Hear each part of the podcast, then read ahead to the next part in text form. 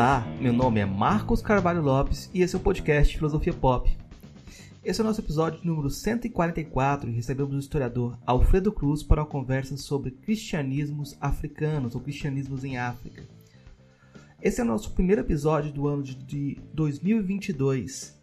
O podcast Filosofia Pop aborda a filosofia como parte da cultura. A cada 15 dias, sempre segundas-feiras, a gente vai estar aqui para continuar essa conversa com vocês. Intercalando com nossos episódios normais, de quando em quando vamos ap apresentar episódios de, de, entrevistas temáticas especiais ou séries especiais com temas específicos. O podcast Filosofia Pop está presente em outros canais da internet. Você pode encontrar os episódios, mais textos e informações no site filosofiapop.com.br. No nosso canal no YouTube, estreamos no dia 13 de janeiro uma série chamada Filosofia do Recôncavo. No primeiro episódio, conversamos com o mestre Sidney de Jesus, sobre capoeira. No dia 13 de fevereiro sai um novo episódio, dessa vez sobre Maria Bethânia, em que dialogamos com Marlon Marcos. Esse projeto Filosofia do Recôncavo é desenvolvido por mim e junto com o Márcio Valverde, que é um músico, compositor e professor de Santa Mara. A série não está só lá no nosso canal no YouTube também, você pode, você pode encontrar lá também no podcast chamado Filosofia do Recôncavo. O podcast Filosofia Pop tem também seu perfil no Twitter, página no Facebook e no Instagram. Nosso perfil no Instagram é podcast Filosofia Pop, tudo junto. Se você quiser, também pode mandar um, e-mail para a gente no contato@filosofiapop.com.br. Continuamos com nossa campanha de financiamento coletivo no Catarse. A ideia é arcar com os custos de edição e hospedagem. Conseguindo um valor maior, podemos melhorar equipamentos e promover transcrição de episódios. Para isso, assine o Catarse do Filosofia Pop em catarse.me barra filosofia pop. A contribuição mínima que pedimos é de R$ reais mensais. A gente precisa da sua ajuda para aumentar o alcance dos episódios, para chegar a mais pessoas e para continuar esse diálogo também. Então, por favor, se você gostou do episódio, compartilhe com as pessoas, comente, faça é, essa conversa seguir adiante para que o podcast possa é, ganhar vida e ter continuidade, uma continuidade é, no sentido de potência, de transformação também de pessoas e de continuação de diálogo. Vamos então para nossa conversa sobre cristianismos africanos com Alfredo Cruz.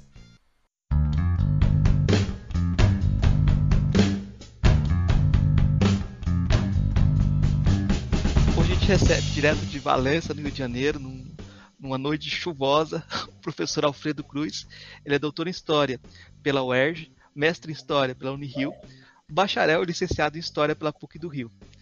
É, nossa conversa hoje é sobre a África cristã, o cristianismo em África. Né?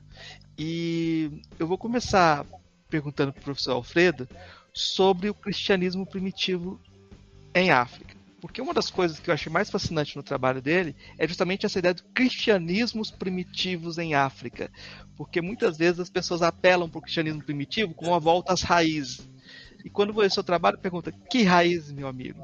Esse é o último grito do eurocentrismo? Como é que é isso? Então, para a gente avançar, eu quero voltar no século XVIII. O Eduardo Gibbon, naquele célebre, no célebre capítulo dele da Clínica do Império Romano sobre o cristianismo primitivo, ele fala assim: qual que é o problema do cristianismo primitivo? Problema na época dele. Ele fala assim: que quando o autor luterano fala sobre o cristianismo primitivo, o que ele mostra é uma igreja luterana pequenininha.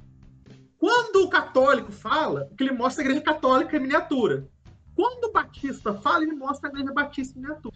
Então, durante muito tempo, a discussão sobre esse período, que é chamado primitivo, uma espécie de cristianismo pré-niceno ou pré é, é, grandes discussões cristológicas do século ele foi pensado como um, uma imagem espelhada da comunidade que quem está escrevendo participa ou que ele gostaria de participar de alguma forma ou que ele é, acharia ideal.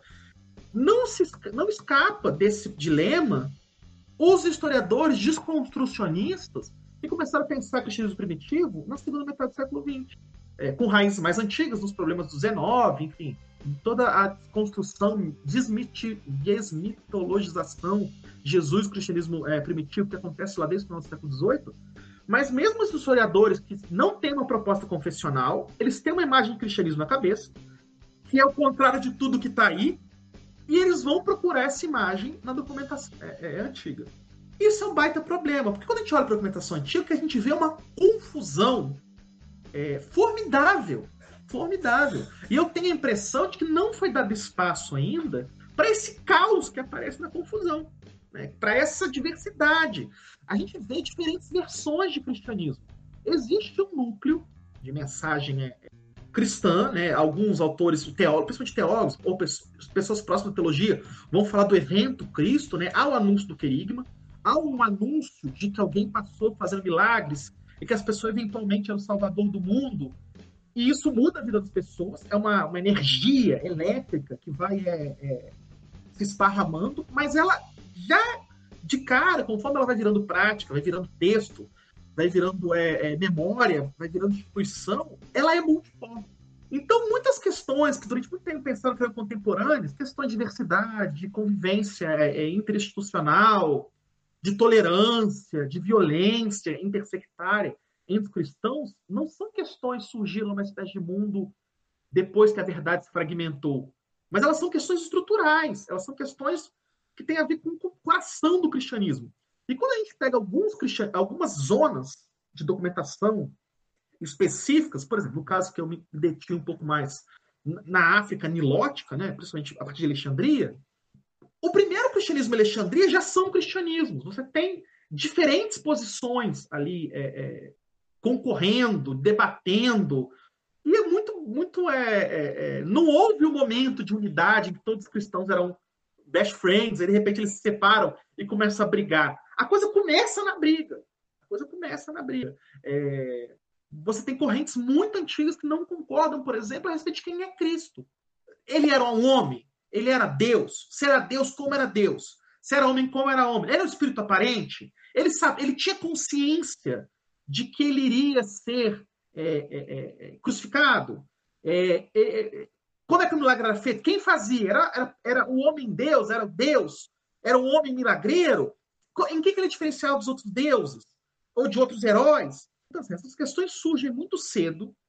É, nessa região, que era uma região, por exemplo, a gente pensa Alexandria, pensa cidades romanas no Egito, estavam acostumadas ao debate de tipo helenístico, né? ao levar os limites, a levar a, a, o pensamento até os limites, os seus limites, né? filosofia, helenística, as coisas.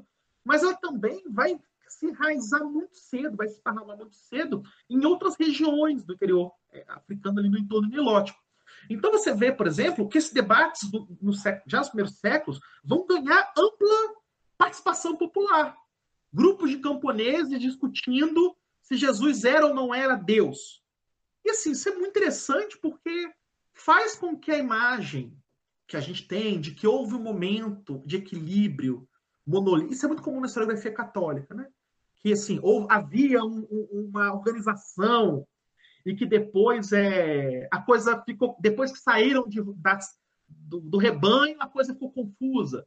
Mas também existe um pouco essa ideia de uma certa historiografia mais desconstruída. Ah, todo mundo convivia com diferentes opiniões e de repente veio uma agressão imperial. Não, parece que o negócio de começo já era meio confuso. Né? Eu acho que isso é interessante, porque abre uma série de frestas para o pensamento é, e até a possibilidade de pensar em redes, completamente alternativos. Né? É, outro cristianismo poderia ter vencido, porque houve um momento em que todo mundo falava na mesma altura. Né? Falava na mesma altura. O cristianismo que acabou se tornando hegemônico acabou eventualmente se tornando. Mas nada no momento indicava que isso acontecesse. É... Então eu penso assim, que essa documentação, quando a gente vai pensar, quando a gente dobra, né, pluraliza, pensa não cristianismo, mas cristianismos, quando a gente pensa que essa diferença entre as diferentes vertentes cristãs não é acidental, ela é estrutural, ela é de origem, ela marca é, diferentes religiões dentro de uma proposta, um movimento religioso. O movimento dos seguidores de Jesus é sempre um mundo de gente que não reconhece outros seguidores de Jesus como seguidores de Jesus. Né? Quando a gente abre para a pluralidade, quando a gente abre para a pluralidade, quando a gente abre para pensar a complexidade da documentação, que muita documentação é conflitiva, que da, muitas das, das, verdades de fé foram construídas contra alguém, né? num contexto de debate por almas e corpos, e principalmente para estabelecer a verdade eterna, tudo se torna mais complicado. E por se tornar mais complicado, mais interessante. Mais interessante. Porque aí as nossas noções sobre o cristianismo organizado, seja no sentido da tolerância, assim, a, a, imagem que a gente tem de uma instituição cristã não é mais projetável no passado. Né? Surge uma alteridade, uma realidade que é muito outra. E aí a gente tem que pensar, tem que pensar é, é, é o que, que, a gente faz com isso. Né? O que, que a gente faz com isso? Tem enfim, uma das questões que no, trabalho do, do, doutorado chamou atenção e que até hoje eu não sei como lidar é que muitas dessas é, relações intercomunitárias dos, entre os cristianismos, não dos cristianismos com os outros, com os outros sempre tem o perigo da violência, que é estrutural. É sofrer violência ou cometer violência. Pela ênfase que o cristianismo dá na distinção monoteísta. Asman presente, né? Mas é, a questão da violência intercristã sempre foi um problema para quem pensa a história do cristianismo. Porque ela sempre foi colocada como uma coisa periférica. Ah, não. É porque tem motivos políticos que incentivam a violência. Ou é um fenômeno periférico, que nasce quando tem uma desagregação, desagregação institucional, né? ou uma tentativa de rejeição de uma corrente já para uma instituição forte. Isso sempre foi de deixado de lado, como se fosse um dado periférico. E quando eu penso em documentação sobre cristianismo africano, né, o problema da violência vem para primeiro plano.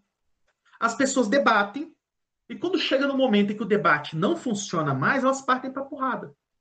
Isso não como um dado. É, é, é...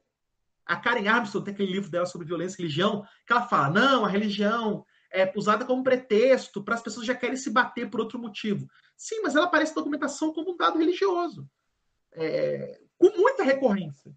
E isso até hoje é uma coisa que eu, é, é um problema que eu não sei como pensar bem. Como não tornar periférico uma confusão, a pancadaria, que está onipresente nos textos. É, seja na forma da condenação, do incentivo ou do registro blazer. Ah, então um bispo pegou e deu a tijolada na cabeça do outro. E aí, beleza. Né? Então, a, a imagem que surge é muito, é, é muito mais é, truncada, é muito mais é, violenta, é muito mais ríspida, é muito mais rica, vibrante, borbulhante, do que supõe uma proposta historiográfica mais antiga que vai procurar uma ordem original. Seja parecida com as igrejas que existem atualmente, seja muito diferente. O que a gente tem é a surgimento de uma autoridade bastante radical e que a gente ainda não está sabendo abordar bem. Eu, você falou um nome de um autor que eu estou lendo agora, que é o Asman, né? e eu fiquei curioso para ver sua opinião sobre os pontos que ele coloca, por exemplo, dele colocar o texto como algo central para gerar o monoteísmo, o texto bíblico como sendo consequência automática à construção de um monoteísmo. E a ideia da, da, da oposição dele, de um, o Asman faz, fala, coloca essa vinculação entre monoteísmo e o texto bíblico, como gerando uma unidade, e uma oposição em relação ao cosmoteísmo, né? que seria do, do, dos politeístas. Aí eu fico pensando se aquela história do Gibbon não é a sua própria história. Porque quem conhece o cristianismo do interior do Brasil, quem conhece o cristianismo brasileiro, vamos colocar aqui entre aspas, que é um cristianismo com muitas influências diversas, talvez não tenha uma separação tão grande entre esse monoteísmo e o cosmoteísmo. Como é que você vê? Eu te coloquei na bagunça aí. Olha, você, você te deu uma agulhada no coração do, do. Porque várias vezes eu penso, será que eu não estou projetando também? E, eu acho assim, vou fazer uma, uma, uma intervenção completamente careta nos debates sobre, sobre história pública, sobre metodologia, sobre teoria da história. É um debate, é uma intervenção muito careta, muito careta real mesmo é o seguinte: certamente o historiador vai produzir alguma coisa que, quando ele produz uma imagem de passado, ele, quando ele inventa uma imagem de passado, para usar uma palavra fatal, a partir de uma série de fragmentos de textuais, de outras referências bibliográficas, com as quais ele intuitivamente concorda, intuitivamente discorda, ele inventa uma imagem de passado, evidentemente sai uma coisa ali a imagem de semelhança dele. Ah, é evidente que, assim, por exemplo, eu fiquei, eu estou muito interessado em fenômeno de sincretismo na antiguidade cristã, no norte da África, na África nilótica, porque isso é uma experiência que me é particularmente cara e tem a ver com a minha formação humana, religiosa, é, pessoal, enfim, aonde essas fronteiras não são é, é, é, não são claras, nunca foram, né?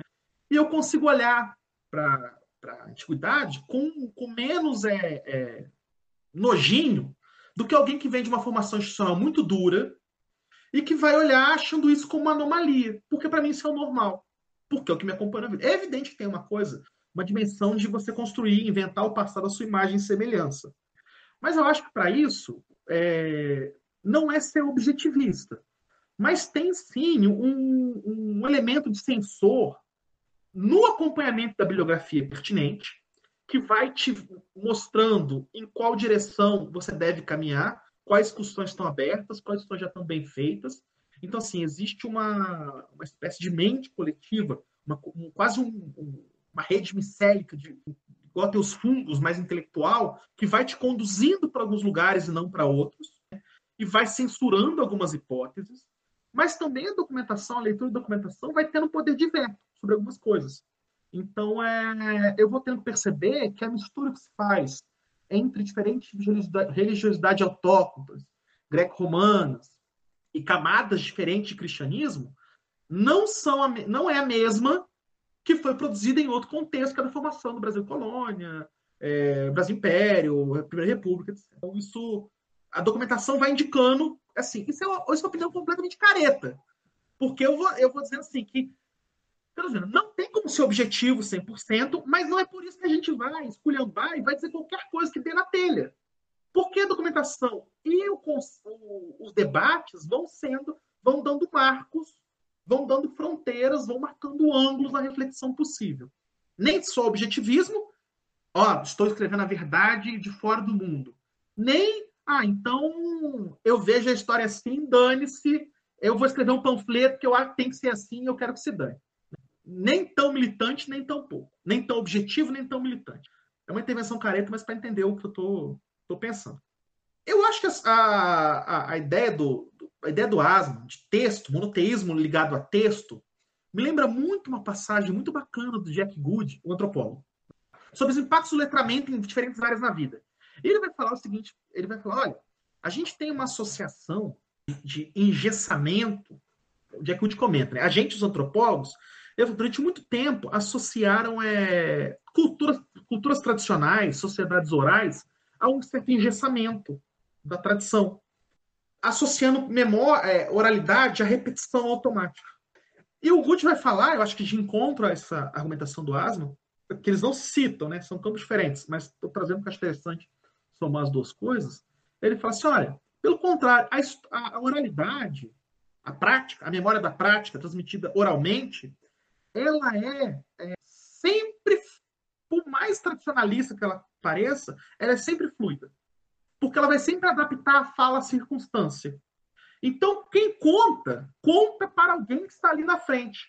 E eu preciso fazer sentido. Se eu contar a história para o Marcos, eu tenho que fazer com que o Marcos entenda. E é uma relação direta. Eu posso parecer estar reproduzindo uma história muito velha, mas ela vai estar sempre sendo adaptada. E por que sempre adaptada? A cada, cada repetição ela vai, para permanecer a mesma, ela tem que ser adaptada e fazer sentido. E ela gradativamente vai sendo a mesma, vai se modificando. Eu acho um paradoxo lindo isso. Infelizmente, não reconhecido na sua grandeza pelo pessoal que é herdeiro de culturas orais, que acham que aquilo é um bloco que vai se repetindo pela fala, como se a fala não comportasse sempre modulação e adaptação. E o que ele fala, que me parece que me ajudou a entender a ideia do asmo, é o seguinte: é, o texto, pelo contrário, cristaliza a palavra. Eu tenho um texto, eu sempre vou comparar o texto falado, perdão, eu sempre vou comparar o discurso falado com o texto. Então, quando eu cristalizo no texto, escuta Israel, Senhor é vosso Deus, eu vou sempre ter alguma coisa que vai ser a censura da minha fala e que vai é, ser o limite da adaptação. Eu não posso adaptar para além do texto ou inverter o sentido do texto, porque eu tenho o próprio texto como sensor. Então, realmente, a, a escrita do texto, a, a consignação da revelação em um texto, ela vai criar um expediente para uma cristalização maior de discurso que vai gerar, vai redundar em ser fundamentalismo, sim. É, a briga não vai ser mais pelo texto, né? não tem mais adaptação do texto, vai ser pela leitura do texto. né, pela interpretação do texto, né, vai se deslocar. Mas eu sempre tenho a oportunidade de refalar assim, ó, você está contradizendo o que está escrito aqui. E aí, para lidar com isso, vou ter que criar instrumentos de interpretação mais ou menos alegóricos, muito refinados, métodos exegéticos, toda uma parada de erudição que lide com a dureza do texto. Quando o texto, por exemplo, ordena um massacre, o que, que eu faço? Ou quando o texto textualmente fala, ó, se você vai pecar, se mutila. Eu tenho que criar mecanismos intelectuais para lidar com esse texto. Mas a partir do momento que eu tenho essa cristalização e que o mesmo texto vai ser reproduzido, sim, claro, descontando questões de tradução, de leitura, né, mas que você tem em essência o mesmo texto traduzido, pelo menos idealmente, né, se a gente pensa, por exemplo, no caso de um texto que não é traduzível, o Corão em árabe, que vai ser o idealmente será o mesmo em vários lugares, é, você tem mesmo uma abertura para uma repetição de uma palavra cristalizada. E aí, se em um lado, na oralidade, nas posturas, né, você tem a palavra que se adapta à realidade, no outro você tem a realidade que tem que se adaptar ao texto. A palavra registrada. E aí é a coisa do, do leito de Procusto, né? Se você está maior, corta. Se você está menor, estica. Por outro lado, é, e eu acho que o Asma não dá tanto espaço para isso, o que é uma pena. Eu acho que a tradição cristã, como estou dizendo aqui também, produziu os seus próprios mecanismos para não cair, ou pelo menos uma parte da tradição cristã produziu mecanismos para não cair num certo tipo de literalismo que alguns setores da tradição judaica, cristã e muçulmana caíram. É, por exemplo, judeus e muçulmanos também produziram, mas de uma forma diferente por exemplo, não só métodos é, é exegéticos muito refinados para você contornando o texto e encaixando ele em várias situações, ou relendo ele de acordo com várias situações. Mas, por exemplo, produziu o culto aos santos, que é uma solução sistêmica, infelizmente ainda pouco estudada. Alfredo, mas tem milhares de estudos sobre santos, todos os santos, a geografia, Sim, mas ainda pela sua importância, que é uma, é uma tecnologia do sagrado, né, uma solução sistêmica para conciliar monoteísmo e, poli, e politeísmo, para conciliar é, religiões centradas no texto e religiões é, cosmo, cosmo, cosmo, esqueci a palavra, cosmocêntricas, cosmoteônicas, né? É, e que é uma, é uma tecnologia muito interessante, que você mantém um núcleo é, é, o núcleo duro, igual, quente fixo, como o sol das antigas cosmologias, tá lá, o texto, o Deus, o juiz, mas você faz girar o mundo ao redor deles, que é sempre local, é sempre específico, é plural, comporta variedade. E eu acho que não, não é por acaso que todos os fenômenos de sincretismo é, mais interessantes na tradição cristã, judaica islâmica estão com outras religiões autóctones, de encontro, e até entre, entre as tradições abraâmicas, elas estão ligadas justamente ao culto aos santos. Você, em que é uma solução que você mantém um núcleo pesadão, com a distinção mosaica, com, e você, do lado, você vai fazendo ajustes vários que você pode ir encaixando a mudança, a realidade, o local, o específico. É, alguns falam que é uma solução hipócrita. Eu acho que é uma solução genial, porque você joga ao mesmo tempo com dois regimes. Você vai para o coração da ambivalência. Você, ao mesmo tempo, é monoteísta e politeísta. E é isso. E é isso. E você joga com dois registros. E aí é isso. E a realidade funciona. Funciona. Eu, eu tinha lido o seu trabalho, o seu discurso sobre o cristianismo primitivo como um passo atrás em relação ao que o Asman diz, porque o Asman parte da ideia de que já existe o texto. Ah, sim. E eu acho que você mostra que havia cristianismos e o texto estava em disputa. Então é muito mais complicado, né? Porque eu, o núcleo duro não era tão duro ainda. Não, não era tão duro ainda. Mas eu, eu tenho assim uma, tenho um, um livro que eu descobri para mim horror duas, duas, duas é. Só quem é acadêmico vai saber, o acadêmico bibliófilo vai saber, vai saber a, a angústia que eu estou falando. Eu fiz duas, eu, a respeito de um livro que eu vou mencionar agora, eu fiz duas descobertas. Uma que meu livro foi roubado. E a outra que ele está caríssimo no stand virtual, não é possível comprar mais. Porque era um texto que eu comprei por 15 reais, agora está custando 400 reais. Então, assim, sem condição. Mas tem um livro chamado A Bíblia como Literatura, que tem uma passagem particular que nunca me saiu da cabeça, do Webel e Gabel, não vou lembrar os nomes dos primeiros nomes, mas que ele fala assim, que a gente tem uma noção, e talvez seja o problema do asma. Ai, meu Deus, ai, eu criticando o asma. Você, quem sou eu para fazer isso? Asma, onde você estiver, me perdoa. Mas é a, a, a ideia, a gente tem uma ideia que talvez tenha nascido por causa da imensa influência da universidade, nos estudos religiosos, na formação dos estudos religiosos, não agora, né, no século XVIII, XVII, XVIII, XIX, que o texto cria religião. Então você vai estudar religiões populares da Índia, vai estudar religiões da Índia, estudar religiões da Índia, você não vai olhar o que os camponeses de Kerala fazem. Você vai olhar Vedanta, os Vedas, né, o Vedanta. Você, você quer estudar Buda, você vai estudar lá os sutras. Se quer estudar o cristianismo, você vai olhar os evangelhos, né, os textos da patrística, etc. Aqui, claro, tem uma questão de documentação, né? O, sempre, o texto é sempre muito mais. O texto canônico é mais fácil de abordar do que a prática transformada em textos por leitores segundos a realidade. Etnógrafos, viajantes, é, coloniais, conquistadores, é mais fácil pegar direto o texto. Né? Parece te dar um atalho. E o que o Gabriel Weller fala é o seguinte: essa ideia de que a comunidade, de que a religião cria o texto, então você tem os evangelhos, e depois tem o cristianismo, você tem o Corão, depois você tem o Islã, você tem a Torá, depois tem o judaísmo. Essa ideia, ela é simplesmente falsa, do ponto de vista da pesquisa histórica. Ela é falsa. A cronologia não bate. A cronologia não bate. Antes de você ter o Corão, você já tinha o Islã rodando, com tudo. Né? E hoje tem toda uma historiografia, por exemplo, que vai discutir a formação do Corão tão, quase tão complexa quanto o Novo Testamento. O processo de canonização, as variantes se perderam, é, manuscritos alternativos, tudo isso. Né? Antes de você ter os evangelhos, o Novo Testamento, você tinha igreja. E se você pensa, por exemplo, houveram experiências que durante séculos não fecharam um cânone, como o cristianismo ocidental fez. Né? Relativamente cedo, mas se a gente pensa, o próprio fechamento do cristianismo ocidental, do cano, ok, tem ali o cano de Muratório, tem listas de textos não recomendados, já da antiguidade cristã do Ocidente, mas se a gente pensa em fechamento real do cano, a gente tem que se remeter aos concílios medievais e ao debate da reforma e da contra-reforma, a Lutero e ao Concílio de Trento. Né? Então, durante séculos, houve um cristianismo em que o texto não estava tão organizado. A igreja da Etiópia ela tem dois, ela opera com dois, opera até hoje com dois cânones. E a documentação, os manuscritos mostram vários cânones e operações, às vezes em mosteiros vizinhos.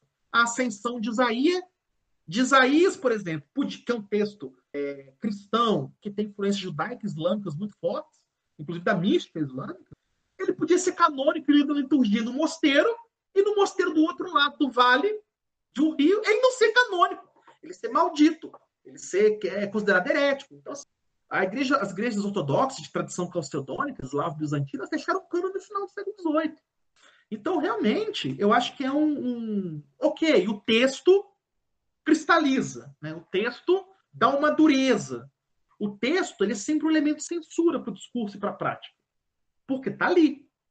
Aí você tem que adaptar, fazer uma solução, é um santo, é um costume novo, é uma leitura alegórica. Aí você dá uma. Mas realmente, né, o texto mesmo, ele é um produto. Ele é. Ele não é uma coisa que. Ele não é uma base. Ele é uma base inventada, ele é uma base colocada, no sentido de que ele houve um tempo longo em que tem igreja sem ter o Novo Testamento fechado, relativamente longo. É, ou em disputa. Ou disputa, né? Se a gente pensa, por exemplo, hoje a desconhecida literatura de São Clemente, Clemente de Roma, mas que permaneceu super importante, super importante e permanece na tradição etíope a tal ponto de ser acrescentado nos escritos do Novo Testamento. Né? As, as, cartas de Clemente, Clemente I, Clemente II, Clemente, Clemente III. Outros livros de Dascalia, de Daquê, a Constituição dos Apóstolos. Ou livros, e aí isso, isso enlouquece, né? isso deixa todo mundo de cabelo de pé. Livros semicanônicos, que podem ou não ser lidos da liturgia, que nunca ninguém chegou e falou assim, são inspirados, né, no sentido da discussão católico-protestante. Mas ninguém nunca falou, falou assim, não são inspirados. Por exemplo, Quebra na Gacha, é, que são livros muito importantes, eventualmente lidos na liturgia e eventualmente não lidos. O Evangelho do Galo, que tem vários manuscritos litúrgicos etíopes que mencionam que esse livro era lido na, quarta-feira de Semana Santa. Mas esse livro não aparece em nenhuma lista canônica. Então, como é que você lê? Como um texto edificante? Como um texto inspirado? Está lendo liturgia? Então, o texto também está sob disputa. Eu acho que você viu alguma coisa nas coisas que eu tenho pensado e falado que eu não tinha visto. É realmente interessante. Isso está em. Mesmo os textos mais fechados, o pessoal que estuda variante, é, texto, variantes textuais, nos evangelhos canônicos vão vendo isso. É uma frase que vai ficar é, dobrada, diferente, é uma glosa que vira, vira texto, né? é uma parte que entra, uma parte que sai. É, é clássico, já é um tema clássico. Manuscritos antigos dos evangelhos, do Evangelho de Marcos não tem os últimos parágrafos. Né? Isso é de conhecimento público. Mas isso vai vendo quanto esse texto ele vai se. Vai, é, ele é duro. Então, estão duas coisas. Primeiro que o texto é duro mas é, o texto ainda é como ferro que está esfriando. O ferro derretido que está esfriando, né? Ele está ainda em processo, sujeito a revisões várias. Revisões, acréscimos, diminuições, né? rearranjos. Toda a batalha do cristianismo siríaco no século V para manter a pechita ou deixar os quatro evangelhos é extremamente interessante e pouco estudado ainda entre a gente. Isso um lado. Ou dos, dos aos apócrifos etíopes, a gente chama isso por pura, por puro, pura convenção, né? Porque você não tem claro que, o que é canônico, como é que você vai ter claro que é etíope? E que envolvem casos limite, né? Enoque. Enoque foi reconhecido durante séculos como o. Ah, o, é, é, o livro perdido Enoque. Perdido para quem? O livro é lido até. É lido. Tá lá. Não é tá perdido, tá perdido pra gente. Que se afastou dessa tradição, mas não para ele, tá lá lá, em etíope, ninguém. Por um lado, isso, mas por um lado, acho que a tradição cristã cria esses, essas tecnologias do sagrado para lidar com essa dureza, mesmo quando ela está posta. Por exemplo, o culto aos santos, e, por exemplo, é essas ele, tradições exegéticas mais ou menos alegóricas, né? que você pode pegar o texto e virar do avesso. Virar do avesso. Eu acho isso muito interessante, do, do, do ponto de vista, sim, do que, que as pessoas podem fazer com determinadas. É, primeiro, se o texto não está fechado, a gente discute sobre o que deve entrar ou não. Isso é um ponto da discussão. Segundo, se o texto está fechado e ele manda explicitamente que eu não faça uma coisa, mas eu quero muito fazer, eu vou e, e vou construir toda uma tradição de prática, de interpretação que vai contra aquilo. Eu, eu viro o texto do avesso. Né? E aí volto lá o Gabriel L. Ele fala assim, cara, os textos não são religiosos em si. Não são. A gente aprende a ler os textos de forma religiosa. Na mesquita, na madraça, na estivá, é, na escola, é, é, no ashram, a gente aprende a ler os textos. Na academia, a gente aprende a ler os na universidade, a gente aprende a ler os textos de forma religiosa. Né? E aí, o que, que, o que, que é interessante? Por outro, se os textos como Asman diz, podem ser portadores de uma certa intolerância fundamental, porque, pela dureza deles, como Jack Wood mesmo. Por outro lado, a responsabilidade da violência, da intolerância, não está nos textos, mas está nas leituras que se fazem deles. Não adianta querer pensar o terrorismo muçulmano lendo o Corão. Porque não adianta pensar a ascensão do cristofascismo brasileiro lendo os evangelhos porque não está aí. É claro que, essas, é claro que esses movimentos é, é, de fechamento religioso, de violência religiosa, dialogam com esses textos fundadores. Mas esses textos são um elemento. São um elemento, não são todo. Não são todo, né? É, eles, existe uma apropriação criativa, uma grade interpretativa que tem que ser pensada. Aí eu vou te trazer uma citação bíblica aqui do Cântico dos Cânticos, que você deve estar cansado de ouvir, aquela Eu sou negra e bela, e aí o pessoal traduzia sempre: Eu sou negra, porém bela. E o padre John Bauer, que escreveu uma história, dois mil, dois mil anos de cristianismo em África, vem e interpreta que aí tá, estava se falando da igreja na África. Eu, eu acho que é uma, uma, é uma, é uma leitura possível. Desculpe, te interrompi. Não, e a, e a, ideia de que seja uma igreja só, né? Uma, a igreja na África, né? E já trazendo essa interpretação fechada como, como essa, essa remetendo já à igreja romana também, trazendo essa unidade. Né? Porque se você pega a história dele que, que ele escreveu, é isso que está pressuposto, né? A unidade, se existe, a unidade ela é um ponto de chegada, ela é um marco discursivo, ideológico, e ela é um ponto de chegada. Né? Quando você vê ênfases em discurso sobre, sobre unidade, é porque a unidade está em jogo. É porque não tem unidade. Né?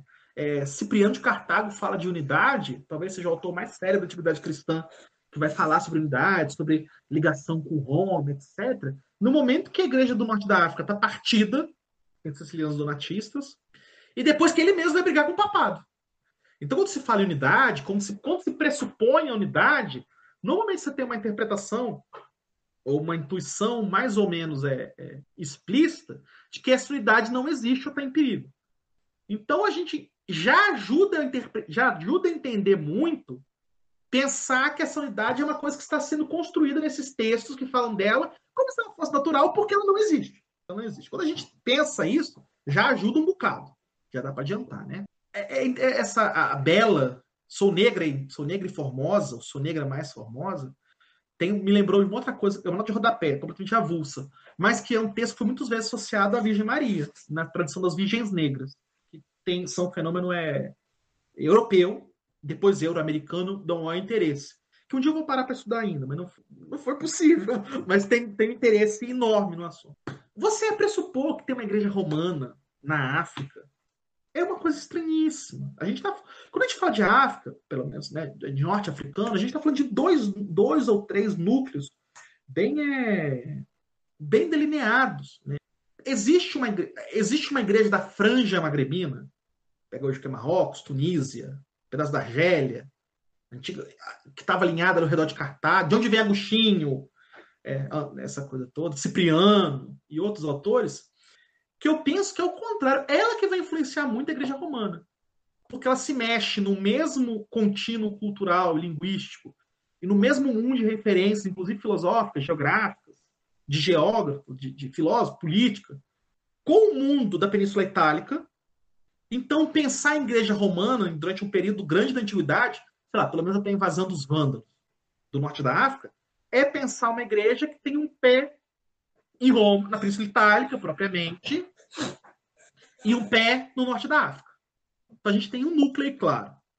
Junto com esse núcleo, espremido nele, você tem um outro núcleo é, é, claro de cristianismo, parece um pouco distinto, isso não está mais claro nas fontes é, narrativas que nas fontes é, arqueológicas, mas tem um cristianismo que, tá, que se estende nessas populações berberes, berberizadas, mais ou menos berberizadas, que ficam nessa grande savana entre as montanhas do Maghreb e a beira do Saara. Você tem um cristianismo que vai, vai se tornando outro, que a gente não sabe muito bem a história dele. A verdade é essa que inclui no mídia, inclui toda aquela, aquela borda é, sariana. E que na primeira oportunidade, a crise siciliana donatista tiver para brigar com o cristianismo é, mais romano do litoral, mais é, romano no sentido de não de Roma, mas mais latinizado, mais associado à romanidade, vão brigar. E vão brigar com, com gosto. Com gosto e com porrete. Né? Você tem os Josués, que são os porretes que os, os, os donatistas usavam para dar na cabeça dos sicilianos. Dos sicilianos e de qualquer cidadão rico. Porque eles associam é, é, é cristianismo à divisão é, equalitária dos bens. E para eles é o escândalo cristão rico. Eles vão caçar padres ricos, por exemplo. Você tem esses dois núcleos, e do outro lado você tem claramente um núcleo de cristianismo de outro formato, que é muito plural internamente, que vai se radiar a partir da Alexandria helenística, e vai ganhando gradativamente o entorno nilótico.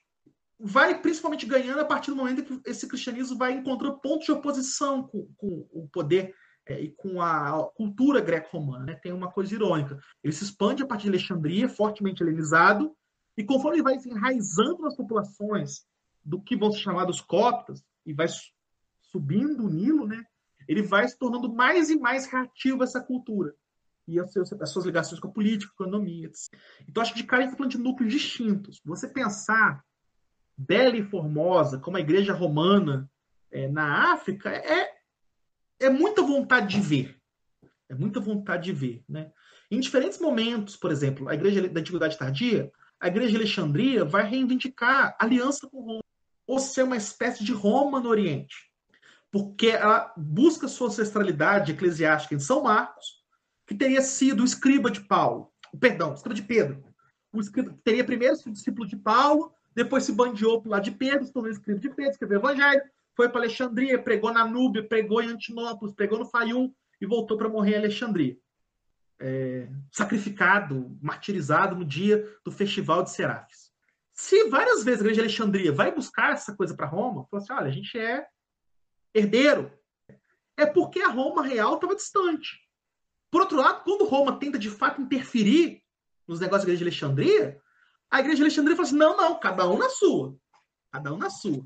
Quando é para brigar com gregos, para brigar com sírios, a igreja de Alexandria fala assim, e aí Roma cola com Alexandria, Alexandria fala assim: é, somos Roma desde criança, mas são nível discursivo.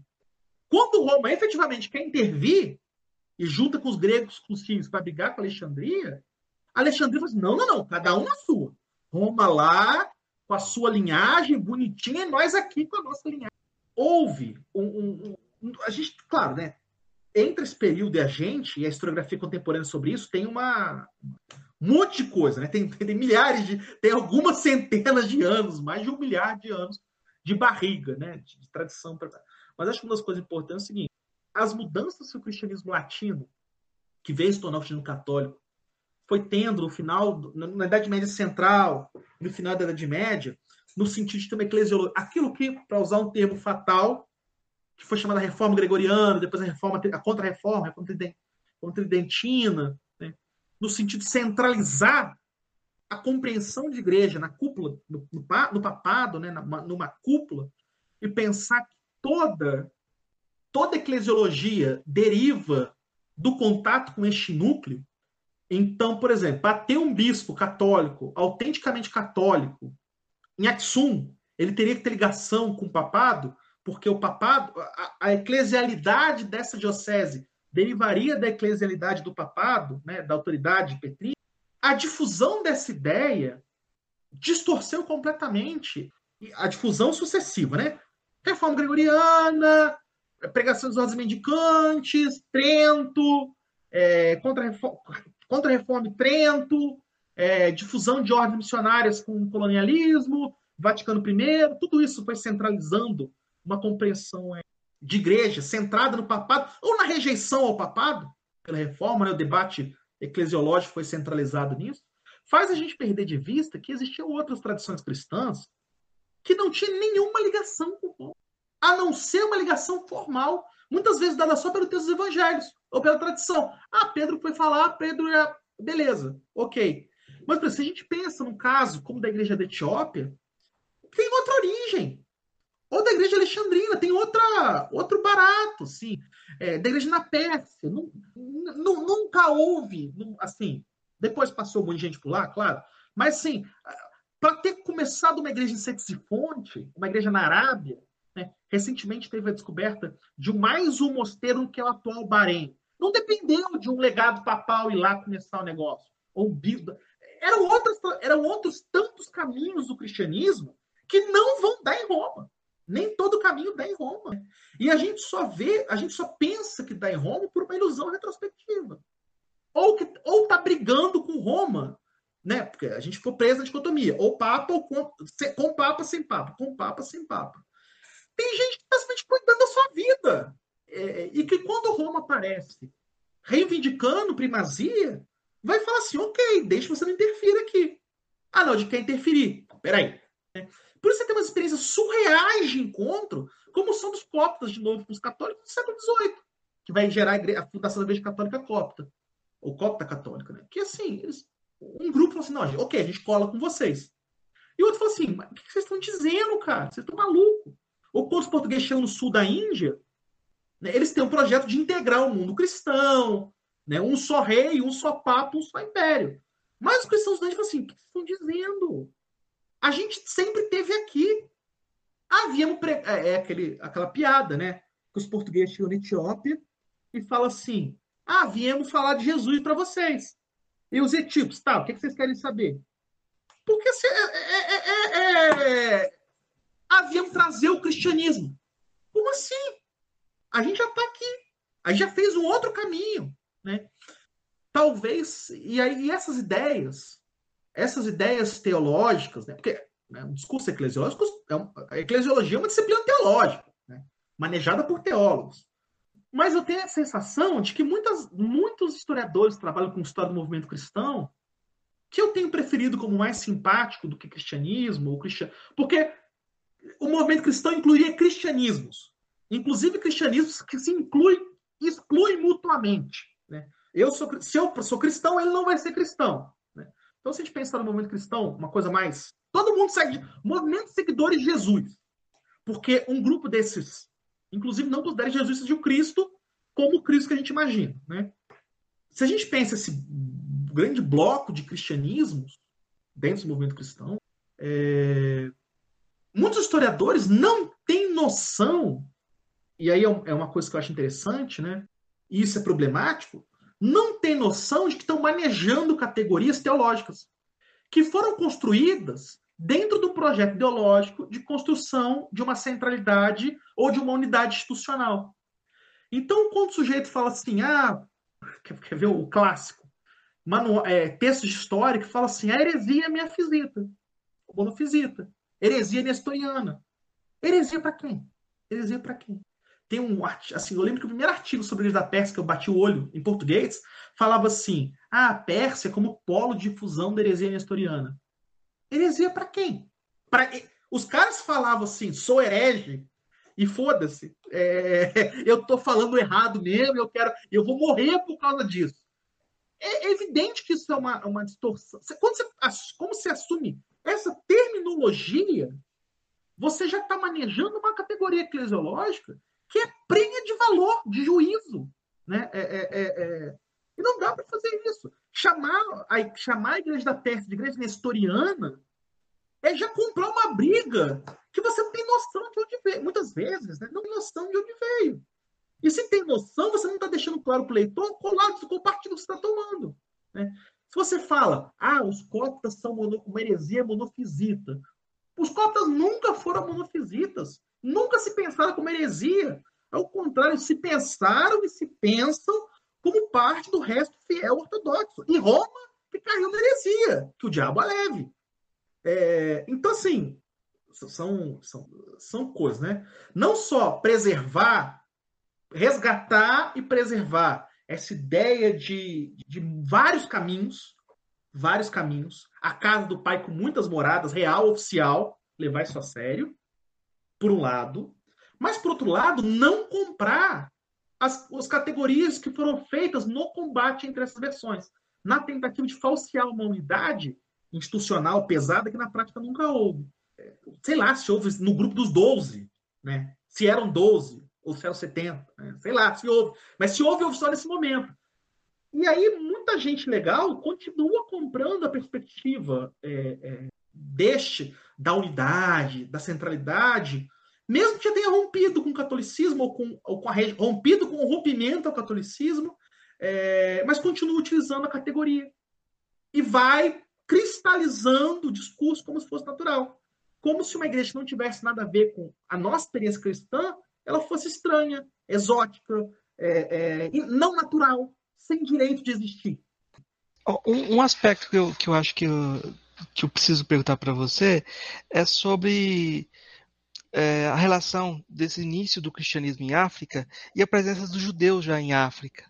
Porque aí a gente entra de novo naquela coisa do exógeno ou do, do algo endógeno, de como já havia presença judaica em África também. Eu queria que você falasse um pouquinho sobre isso. Os, os, assim, quando a gente pensa no surgimento do cristianismo, a expansão do cristianismo é, é no Egito, na Núbia, partido de Alexandria, claramente o judaísmo em Alexandria começa. Isso houve uma discussão em algum momento, mas hoje é mais ou menos consenso dos historiadores que você tem uma importância muito grande da comunidade judaico-cristã. Judeus convertidos. O primeiro público são judeus da diáspora altamente helenizados que vão se tornar cristãos e a partir daí vão refundindo o cristianismo e vão propagando o cristianismo primeiro para a metrópole, para a cultura helenística circundante, e depois para o interior, para as camadas mais profundas da população. Né? No caso, é, é Alexandria está tem, tem brigas entre a comunidade judaica e a comunidade cristã, né, que vão acabar levando, não diretamente, porque tem, a, tem um terceiro elemento que tem que ser levado em consideração, que é o poder romano, mas tem um, uma, uma. Entre a comunidade judaica e a comunidade cristã, tem um núcleo judeu-cristão que vai se tornar o início do cristianismo egípcio. O início mesmo. Se a gente pensa no, no outro cristianismo africano que eu estou mais diretamente interessado, que é o cristianismo etíope, né, os, os judeus não só eram uma minoria importante, mas eles continuam sendo uma minoria importante durante boa parte da Etiópia. É, os etíopes são retirados, a maior parte, hoje não, a maior parte dos judeus etíopes não está mais na Etiópia, está em Israel. Mas isso pela operação de resgate que o governo israelense fez depois da Revolução de 74. Né? Eu não vou lembrar o nome da operação. Eu acho que é a Operação Salomão, que resgata, resgata né, do governo comunista, do, do novo regime, os judeus. Mas assim, tem, existe uma história fundadora muito interessante sobre é, que os, os, judeus etíopes contam, né, os falacha. É interessante que falacha é uma, um termo em inglês que pode significar estrangeiro. Mas os judeus já estavam ali antes dos, dos cristãos. Mas quando os etíopes tornam cristãos, são judeus estrangeiros. Então a estrangeiridade não é uma estrangeiridade, é, é, é, é pela, é pela autoridade religiosa. religiosa. Mas os falacha têm uma história que eles dizem que quando Menelik foi para voltou para a Etiópia, e eu não sei se eu conto a história de Menelik ou não, se você achar bacana. Mas quando Menelik volta para a Etiópia, ele é tem um rio e ele tem que atravessar o rio, ele chega na beirada do rio no sábado. E que aí os cristãos, quem atravessa o rio com ele, vão ser os antepassados dos cristãos. E quem resolve não atravessar para guardar o sábado vão ter os antepassados dos judeus etíopes. Né? O cristianismo etíope ele reivindica uma continuidade muito próxima de sucessão e não de ruptura com o judaísmo. É... Os judaísmo, a, a, tal ponto, quando os portugueses chegam na Etiópia, eles pensam que eles estão lidando não só com o cristianismo herético, mas com uma forma de judeu-cristianismo. Porque eles mantêm regras alimentares, eles mantêm a circuncisão, eles mantêm é, é, leituras de textos, textos, textos bíblicos que não eram tão lidos na Igreja Latina. Então, isso faz com que os, os, portugueses, que chegam lá no século, no final, no meado do século XV, mas vão ter um envolvimento grande no século XVI, XVII na Etiópia, nesse momento eles estão vivendo a Inquisição na Península Ibérica. Então, a gente perseguindo judaizantes. Então, eles falam assim, pô, será que não são judaizantes? E tem a história maravilhosa do, do, de um embaixador etíope, um padre etíope, que é enviado para Portugal para explicar para os portugueses o que é o cristianismo da Etiópia e para tentar uma aliança, e é processado pela Inquisição como judeu. E aí é, são gastadas muitas horas de conversa para explicar que não é. Mas tem nariz judeu, pé de judeu, mão de judeu, cara de judeu, não é judeu, é cristão etíope. Isso vai gerar modos interessantes. Eu tenho a sensação, e, muitas vezes a igreja da Etiópia vai reafirmar essa sua judeidade. Os reis da Etiópia, tanto os Aksumitas quanto a dinastia dos Agui, depois a dinastia chamada Salomônica, que vai ficar até o final da, do reinado do Haile Selassie, eles falam assim: ó, nós somos nós somos nós somos reis por quê? Por que, que somos reis? Primeiro, porque somos cristãos. Somos protetores da igreja. O rei da Etiópia é o novo Constantino. Ele é protetor da igreja e, em, em sendo protetor da igreja, ele é uma espécie de comandante em chefe dos cristãos. É... Não à toa, ele, Selassie, por exemplo, vai juntar os patriarcas das igrejas mefisitas, copta, armênio, é, ortodoxo, é, malabar, para tentar um acordo entre eles. Mas isso já não, século como os antigos imperadores juntavam os patriarcas para resolver questões de fé e prática entre eles. Em primeiro lugar, somos reis porque somos cristãos, defensores da fé.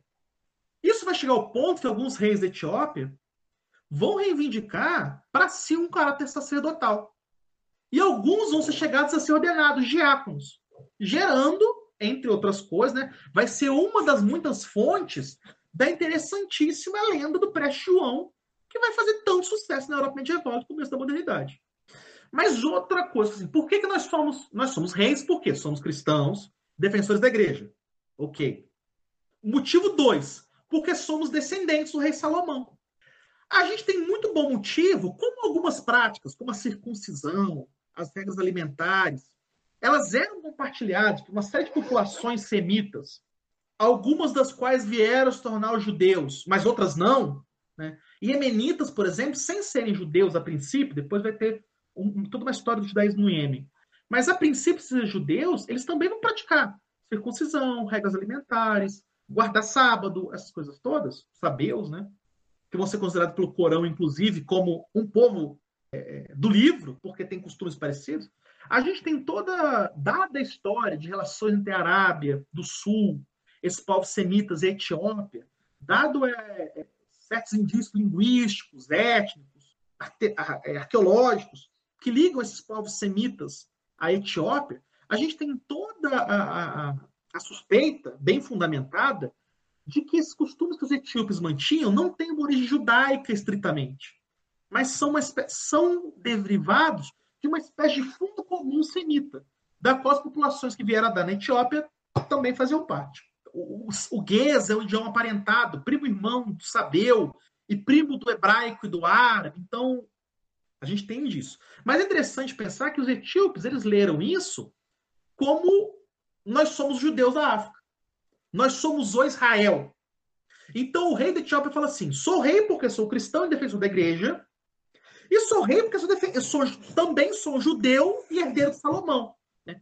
O judaísmo etíope ele é patrilinear, diferente do judaísmo é, sefaradita, canadita, que foi dado no judaísmo moderno, que é matrilinear. O judaísmo etíope ele é patrilinear. Então, assim, Salomão, o filho de Salomão, o rei descendente de Salomão. Ele também é, de alguma forma, judeu.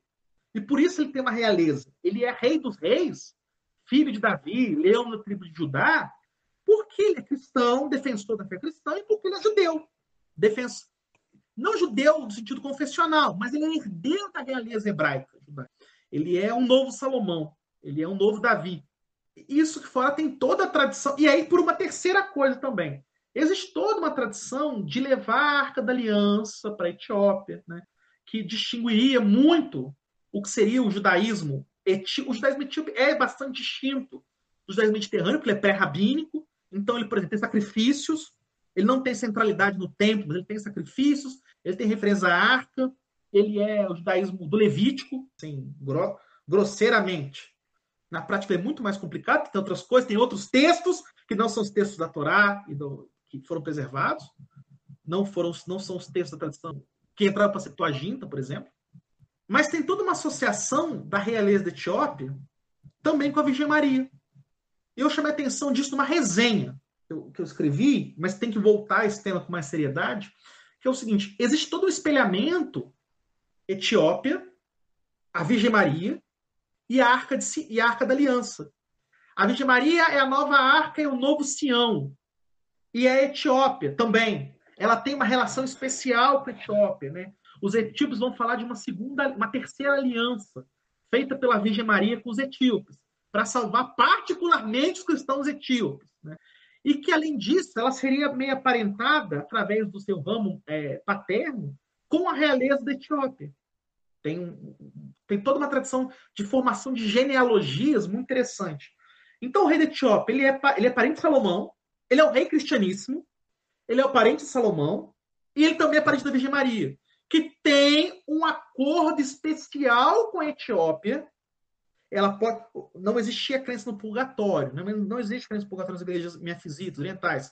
Mas a Virgem Maria, na tradição etíope medieval, ela pode entrar no inferno para tirar um etíope, porque ela tem um. um, um ela é, meio, é, é, parente, é meu primo, pô. Então, não vou deixar ele lá se ferrando, vou lá é, é, tirar ele do fogo do inferno. E, e, isso faz uma associação. Ela é a nova Sião, a Etiópia é o novo Israel. Né? Então a relação não é pensar em termos de ruptura, mas de continuidade, de desdobramento. Né? Não existe essa ideia agostiniana de que tem que deixar os judeus lá para eles testemunharem o triunfo do cristianismo. É, a Etiópia é o novo Israel. Ela é herdeira. O cristianismo, esse, este tipo de cristianismo africano se enxerga como herdeiro das tradições e das promessas do velho Israel, de uma distinção especial. O que também é ambivalente, né? Porque se você tem toda uma relação muito respeitosa com o patrimônio religioso e cultural hebraico, a situação dos falaches em concreto pode ser difícil. Pode ser difícil. Quando os reis da Etiópia vão enfatizar mais o patrimônio judaico, vai haver conversão forçada. Porque você não tem espaço para outra comunidade estrangeiros. Quando eles são menos judeus, os judeus etíopes se, se ficam mais tranquilos. Quando eles querem ser mais judeus, os judeus etíopes se dão mal. Mas, fora esses períodos extremos de mais tolerância e de menos tolerância, o que é interessante é que existe uma franja, uma franja, que vai permitir, por exemplo, que nos Andenta, que são os comentários bíblicos etíopes, você tenha uma quantidade enorme de material midrástico, de material, de material é, é, de comentário judaico e também de comentário muçulmano. Porque se a gente vai mesmo convivendo, isso vai permitir que você tenha cerimônias que são observadas na Etiópia, tanto por judeus quanto por cristãos. Por exemplo, a recepção do sábado. E, eventualmente, por judeus cristãos e não cristãos. E não cristãos não judeus populações autóctones, por exemplo, que vão, no atual Tigré, por exemplo, que vão divinizar o sábado. E vão representar o sábado como se fosse a Virgem Maria. E que não são cristãs. Então, assim, tem um, um, umas configurações insuspeitas. Você vai ter, por exemplo, o monaquismo judeu, que é espelhado no monaquismo cristão, um eremitismo judeu, principalmente na Etiópia. E essa figura interessantíssima do Debtera, que é um não tem tradução bem. Mas que é uma figura limítrofe entre o clero e o leigo. É um sujeito que presta serviços religiosos sem ser um membro da hierarquia. Então ele batiza, exorciza, é, ele canta na igreja, ele ajuda como uma espécie de sacristão, é, mas ele também contrabandeia relíquias, ele também sabe fazer aborto, sabe fazer veneno, ele, ele escreve livros, ele escreve rolos de bênção mas ele sabe escrever e lançar maldições, que é uma figura muito específica de um cristianismo limítrofe, é, é o limítrofe do cristão, é o limítrofe do clero do leigo, e que é interessante que, por exemplo, ele vai ter entre os judeus etíopes também. Então você tem debiteras judeus que treinam mosteiros cristãos e que vão atuar em populações judaicas. E vão chamar Salomão, a Arca da Aliança e a Virgem Maria junto aos mesmos encantamentos. Então, acho que é interessante que a relação é, é bastante diferente, porque você não tem esse, não tem teorizado uma partição das comunidades. Você pensa isso em formas de, de, de continuidade. Isso vai gerar alguns é, é, fenômenos de fronteira interessantes. Sejam realezas cristãs, que também são, na prática, judaicas. É, tem uma história maravilhosa na né? história do patriarcado do Copo de Alexandria, por exemplo, de um velho patriarca, de um velho, patriarca não, a Etiópia não é patriarcado até o século XX, mas de um velho bispo etíope que é mandado para a Etiópia e aí os cortesãos querem circuncidar ele à força. E ele não quer ser circuncidado, porque ele evidentemente tem, é o senhor de idade. Fala assim, não, peraí, ninguém vai circuncidar não. E porque isso é coisa de judeu. Mas eles querem circuncidar à força ele. Você tem desde situações, você tem desde uma realeza cristã, que também é judaica, de uma igreja que também é Etiópia, também é a Virgem Maria, também é Israel, também é Sião, e você tem o monaquismo judeu. Você tem debiteros judeus que estudam no mosteiro cristãos para aprender a fazer magia entre os judeus. Então você tem, como você não tem uma, uma teorização clara, nós, os cristãos, contra os judeus, como tem a partir de Agostinho no Ocidente medieval, no Ocidente latino, tá, do antigo medieval, você tem uma noção de continuidade, você vai ter é, é, zonas limítrofes muito interessantes, em que muitas vezes não é muito claro, não era para os portugueses século XV, XVI, XVII, E continua não sendo claro para ele, quando a gente, pra gente, quando a gente olha alguns documentos, a gente fala assim: isso é judeu, isso é cristão. O que, que é isso, né? O, como é que é o primeiro nome dele? Wolf, que organizou uma coletânea de textos falacha. Você tem, por exemplo, textos de angiologia muito desenvolvida, que tem menção a santos cristãos e, e arcanjos que só aparecem na tradição muçulmana. Então, ele, ele marca o texto como um texto falacha, porque circulava entre os falachas, entre judeus e etíopes. Mas quando a gente lê o texto, a gente fica assim, pô, mas isso é um texto cristão, isso é um texto muçulmano, isso é um texto judaico, é um texto judaico com influência muçulmana, é um texto judaico com influência cristão, é um texto cristão com influência judaica, é um texto cristão com influência muçulmana. Então, a pluralidade de posições. Ou, ou isso é parte de uma cultura comum, religiosa, compartilhada entre os três monoteístas na Etiópia. É mais uma das coisas que você escapou da intolerância monoteísta para usar um pouquinho de cada e resolver tua vida na realidade do dia a dia. Eu, eu fiquei pensando aqui no, na, na, filosofia que vai trazendo agora esses autores etíopes, como Zora Jacob, que vai meditar sobre esse encontro para ver quem é verdadeiro já na modernidade. Mas eu quero voltar, porque o Zora Jacob está meditando no contexto que o, que o, o Islã está presente, a, o, a religião muçulmana está presente. Eu quero voltar em outro momento que é importante a gente resgatar, que, é, que geralmente o pessoal fala: ah, os muçulmanos que preservaram a tradição helênica. Mas espera aí, quem, quem passou a tradição helênica para os muçulmanos? Implode isso. Implode. Olha, a gente tem um caso. Mas vou até. Isso merece, assim, porque tem um caso aí, um baita caso de injustiça histórica aí. Isso é um silenciamento gritante. Quando a gente vê é, levas de cristãos sírios, cotas, sendo massacrados e fugindo, sendo massacrados pelas merdas que a geopolítica ocidental contemporânea fez na região, né? E desde o século final 18 para frente, né? Mas enfim, é, é uma injustiça histórica enorme, assim, galopante. A gente falar assim, ah, passaram, dos passaram da antiguidade para os muçulmanos. E aí um dia o cara estava lá em Bagdá e aí ele, ah, Aristóteles. E ele pegou Aristóteles, enfiou embaixo do braço e levou para Sicília ou levou para Espanha. Porra, é evidente. Ninguém está. A importância absurda, absurda, absurda, que o islâmico teve para reintroduzir a cultura helênica na Europa medieval. Seja via Sicília, via Salerno, né? os espaços em que os manuscritos são traduzidos do árabe na Península Itálica para o português, para o latim, para o português, ao louco. É, porque não tem quase nada disso para o português. Ou pra, ninguém está discutindo a importância da escola de Toledo, da, da, da presença longa, rica do, do, do Islã na Península Ibérica, com suas contribuições. Ninguém está discutindo isso. Mas a questão é que tem um silenciamento brabo, né, brabo aí, que é o seguinte: entre a antiguidade e os, e os muçulmanos se interessarem por essas coisas e reconduzirem ela pra, elas para a civilização que se diz herdeira da antiguidade, aí a gente tem que qualificar o Ocidente é mesmo herdeiro dos gregos? Em quê? É, a gente é uma dessas coisas a gente repete, repete, repete, repete. Aí você vê os, e que a estrutura acadêmica, com, pelo, pelo próprio desenho mesmo da, das disciplinas, cristaliza isso e impede uma reflexão. Ah, somos herdeiros gregos. Em que exatamente? Vamos qualificar. Como?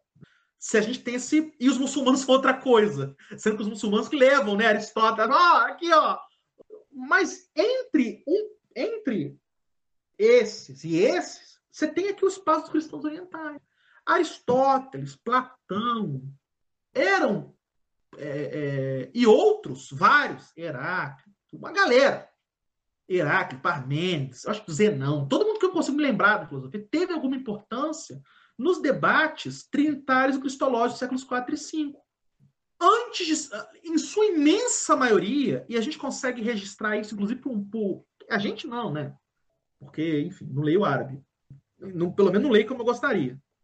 Mas quem consegue fazer a leitura dessa documentação direito, o meu árabe é puramente instrumental. Mas quem consegue ler o árabe bem, com fluidez, com, com, conhecendo o siríaco, vai ver, por exemplo, vai conseguir identificar nos manuscritos da Casa da Sabedoria em Bagdá, de outros centros de produção intelectual do, da, da era clássica do Islã, da era de ouro do, da ciência islâmica, que eles têm marcas de proveniência do siríaco e não do grego. Antes de passar, antes, antes de virar árabes, antes de existir o Aristóteles árabe, que foi reconduzido para o medieval e traduzido para o latim, houve o Aristóteles siríaco, que foi estratégico nos debates cristológicos, cristológicos trinitários, debates sobre a salvação, sobre a natureza de Cristo, sobre a natureza da trindade, e sobre o, o papel, sobre a, o papel e a função e a natureza do corpo depois da ressurreição final, que mobilizava essas referências clássicas, junto com os teólogos cristãos, e foi daí que deu-se o salto para o árabe. Né? Tem, um, tem um, uma lacuna. Isso não foi pontual.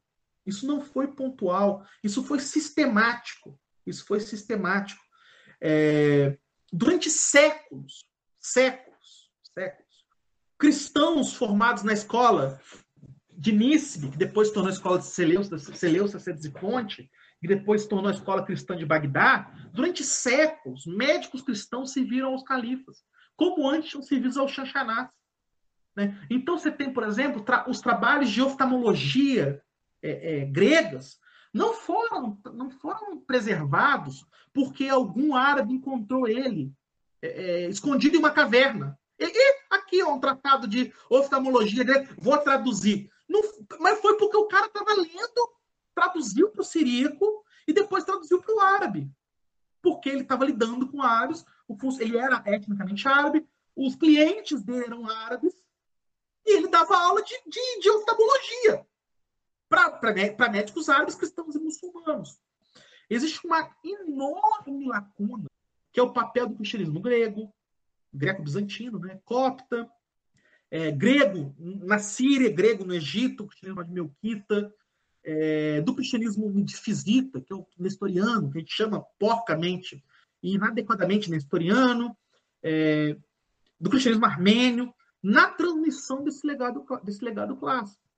Essa gente pegou, como os árabes fizeram. Né? A gente também tem uma noção muito errada de que os muçulmanos. E eu estou falando árabes, estou falando bem, bem burro, bem estúpido, na verdade. Porque a gente tem árabes cristãos, em grandes quantidades. Aliás, até hoje tem grupos significativos.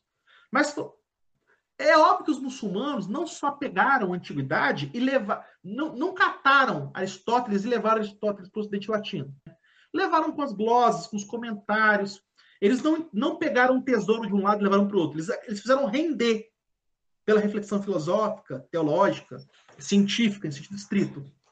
Eles fizeram render isso. Da mesma forma que esse, esse imenso capítulo perdido da história da filosofia, da teologia, da ciência, dos cristãos orientais fez. É... Durante muito tempo, o Sidney Griffin escreve bem sobre isso. Né? Era justamente este campo que a gente reconheceria como ciência hoje, mas que na Idade Média não estava destacado da alquimia, da filosofia, da teologia, da cosmologia, é... era um campo de diálogo franco entre cristãos, judeus e muçulmanos. E que os membros dessas comunidades cristãs autóctonas, que, reitero, pouco ou nada tinham a ver com Roma, talvez tivesse a ver com a segunda Roma, com Constantinopla, mas pouco ou nada a ver. E às vezes relações tinham a relação com Constantinopla de rejeição, tiveram um papel super importante para preservar essa, esse conhecimento e para fazer fazer render o conhecimento, né? Então você tem os comentários, tem Galeno, por exemplo, Galeno com os comentários, né? os comentários feitos por, por, por, por estudiosos cristãos aos quais depois se, se somaram os comentários feitos por estudiosos é, é, muçulmanos e depois eles bateram na Europa. E é muito. É um duplo apagamento, né? Se apaga a contribuição muçulmana e quando se enfatiza a contribuição muçulmana, se apaga a, a contribuição cristã oriental. Né? E como é quem está depois né, das mudanças geopolíticas contemporâneas, como é o pessoal que está no elo mais fraco da corrente, em sentido político, é quem menos capacidade de argumentar, de, de levantar a voz para falar assim, ó, nós também, aqui, ó, tem a gente também. Isso acaba sendo recalcado. Porque hoje, por exemplo, a gente tem um investimento crescente em estudos sobre filosofia e ciência e teologia islâmica medievais nas universidades europeias. Isso, sem teoria conspiratória, tem a ver com o crescimento dos investimentos dos países do Golfo nas universidades europeias. Então, você tem cátedras de universidades. Você sabe bem disso. Tem, tem coleções maravilhosas de livros de filosofia islâmica, é, tradução das fontes para o inglês e para o francês, é, curso de filosofia islâmica, toda uma ênfase nesse legado. Mas quem põe dinheiro para recuperar o que fizeram os sírios, o que fizeram os coptas, em que, que eles contribuíram? As obras do Sérgio Russafa sobre, sobre oftalmologia nunca foram traduzidas para o inglês, que eu saiba. Então, assim, quem, quem, quem lembra desse, desse, desse não pequeno degrau? É, eu acho que é uma preocupação. Não é só, não é só uma, um dever de, de honestidade intelectual lembrar que existiu e aí completar. A gente completa quebra-cabeça, né? A gente inventa o passado, mas não inventa de acordo com a, com a imaginação selvagem só. Eu não estou escrevendo Conan, né? Eu estou completando quebra-cabeças, dadas algumas questões de apostas. Eu acho assim, é importante botar essa peça no quebra-cabeça, porque ela ajuda a entender o processo, mas também é um dever humanista. Porque quem fala, quem fala quando não tem quem, quem, quem fala, né? quem, quem tem capacidade, quem vai, quem vai preservar essa memória contra a corrente, contra a hegemonia que está tá dada e a contra-hegemonia que está se construindo. Quem preserva essa memória que tá, pode se perder no meio. Né? Eu acho que é um dever humanista a gente lembrar isso. Muito importante. Já vi alguns trabalhos pegando Santo Agostinho, colocando Agostinho, africano, tertuliano, puxando esse legado, mas me parece que ainda é muito pouco diante da, da grandiosidade dessa transmissão que a, num, num, tem um vácuo aí que tem, precisa ser explicado. Um mas eu vou. eu vou deixa eu fazer um comentário sobre isso. Que é o seguinte. Isso me. Porque essa coisa me incomoda um pouco eu sou chato. Eu sou, tô, tô envelhecendo mal. Então, assim, e muita coisa me incomoda. E, e eu fiquei meio fóbico com as pessoas, porque às vezes eu fico incomodado quando eu jogar um livro na cabeça dos outros. Então, eu, eu tô, eu, muita coisa me incomoda. Essa coisa do tertuliano, africano, eu acho assim, é uma é, são como aquelas coisas de lembrar que o Egito é ah, o Egito, África. Eu acho assim, são, são tentativas interessantes bem intencionadas, com graus variados de sucesso. Mas eu fico pensando assim, poxa vida, você tem um porrada de trabalho sobre Agostinho africano e você tem poucos trabalhos sobre Zariacob. Ou sobre o Querelos, que é um comentário patrístico etíope interessantíssimo. Ou você tem poucos trabalhos sobre, é, é, é, sobre teólogos efetivamente é, de, de, outros, de outros horizontes africanos. Me parece que o Agostinho africano, tertuliano africano, é a tentativa de escolar um ícone ocidental e colar na África.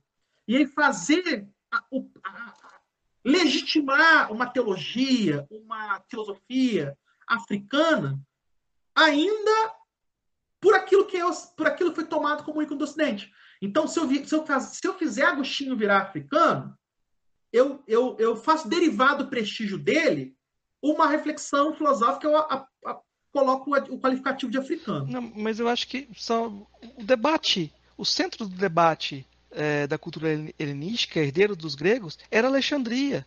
Sim! Estava no norte eu, da África. Mas, é, mas, é, mas é, você tem que ir por aí. Eu acho que é fazer isso. É falar assim, cara, não é. Assim, eu não preciso falar do Oxi africano, mas eu tenho que lembrar que Alexandria é o sempre Alexandria é África. E ela tem uma, uma, uma série de referências que a gente não entende, não entende, se a gente não leva em consideração este acidente é, é, geográfico-cultural. Se a gente não é, é, não é, eu acho que é parar de falar assim, ó, não, porque Agostinho era africano. Né? Mas é pensar assim, ok, como é que isso recentra o debate? Eu não quero fazer da África um apêndice do agostinianismo que existe no Ocidente. O que, o que, que Agostinho africano significa? O que, que Alexandria está no centro do debate teológico? Cada vez mais me convenço que você não entende as referências de Orígenes, de Atanásio, de Clemente, de, de Clemente de Alexandria, de Cirilo, de Severo é, Ibn Mukafa. Você não entende as referências deles, desses teólogos alexandrinos, se você não coloca eles no horizonte africano. Não é, entende. Eu eu acho que é, tem total convergência com você e eu estou tentando lembrar o seguinte, que uma narrativa cristã puramente europeia também é uma narrativa ariana. Tem todos os problemas que a gente está desconstruindo dentro da narrativa ocidental, da civilização ocidental, e parece ser muito, muito uma repetição. Né? Então, eu destaquei que eles trazem lá o Agostinho e o Tertuliano, mas esse debate não é deslocado de eixo. Sim. E aí é como se é, essa herança muçulmana aparece de novo. Você, vai, você vai trazer assim, você vai trazer Agostinho você vai falar em Agostinho africano. Eu acho que esse é um, talvez eu falando melhor, falando assim mais inteligível. Você está trazendo Agostinho. Fala, você está falando Agostinho africano. Você está efetivamente africanizando Agostinho, pensando Agostinho dentro de um horizonte de debates africanos, pensando que Agostinho tinha uma parte da diocese dele que não era romana, que não era latina, que, que não tinha a mesma cor, não tinha a mesma língua. Você está pensando isso? Ou você está tentando embranquecer o debate, europeizar o debate africano. Né? Eu, eu, eu, eu fico meio ranço, eu acho meio rançoso uma galera que fala Agostinho africano e aí está tentando europeizar as contribuições para da África para o cristianismo europeu, através de Amigo, não, você tem um outro mundo aqui do lado, ah. bacana pra caramba, explora isso. Sim. Explora isso. Aí os filósofos africanos são Camus e Derrida. Deixa, mas vamos lá. É, tem um, a gente não vai conseguir falar de todo o tópico, mas tem um, um, um, encontro que eu acho que é importante a gente falar pelo menos um pouquinho, que é o, o, justamente do Congo, porque a gente vai ter uma linha contínua dentro desse encontro do século XVI até o século é, XX, inclusive, vai chegar uma linha.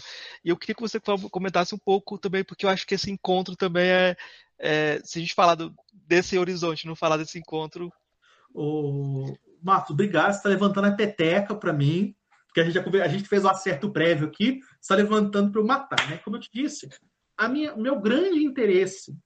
Alfredo, se você arrumar uma bolsa, não existe mais bolsa de pós-doc no Brasil, né? Para história. Mas se você arrumar uma bolsa de associação estrangeira, se tu ganhar na loteria, eu joguei na loteria hoje. Se eu ganhar na loteria, tu vai fazer o quê? Um pós-doutorado sobre, sobre ou, ou, se você conseguir fazer isso sem se arrancar o cabelo para comprar livro, um pouco cabelo para comprar livro, você vai fazer o quê? Um pós-doc sobre como. Comparando. Comparando. O que, que eu acho interessante? Existe uma narrativa, Marcos, muito, muito é, de senso comum, muito forte. E ela é compartilhada tanto por pessoas ideologicamente muito religiosas de direita, quanto por pessoas muito desconstruídas de esquerda, inclusive pan-africanistas que vão lembrar, eu acho que assim, esse é o, o, o coração aqui que a gente está comentando. E que a gente comentou antes, que eu quero reiterar. Que vão concordar entre si com uma narrativa de que, olha, o cristianismo chegou na África como parte de um projeto colonialista. Então chegaram as caravelas, os missionários vitorianos de chapelão, os padres brancos. O cristianismo entra na África como um apanágio de um poder imperial como cobertura ideológica. No pior sentido é, é que se pode dar de uma, é como alienação, como falsa consciência, né?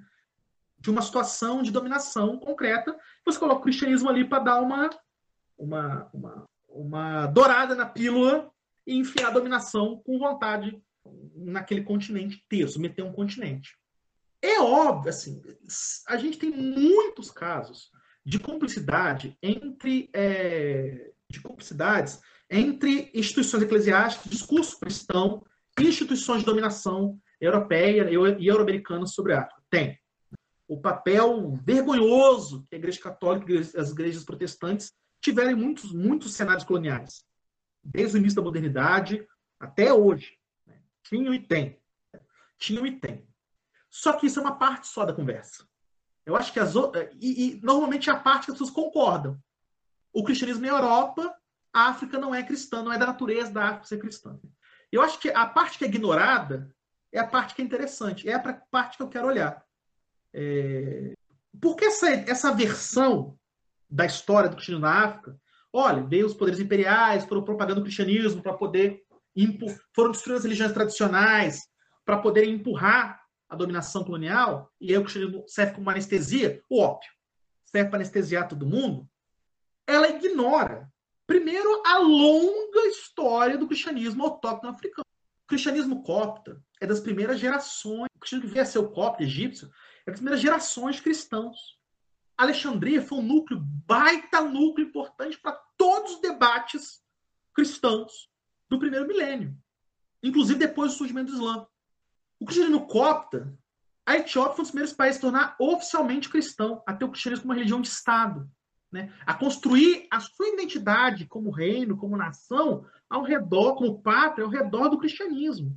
Isso não é pouca coisa. Né? A Núbia, durante uma parte considerável da sua existência, os reinos da Núbia, de da Núbia, se distinguiram pelas suas entre si pelas suas versões de cristianismo e resistiram às invasões de outros povos nomes, de árabes muçulmanos, em, em torno do cristianismo. Então, assim, essa versão do cristianismo como uma invasão, ela ignora essa história do cristianismo, é, por exemplo, leste africano, mas a gente pode falar do cristianismo magrebino também.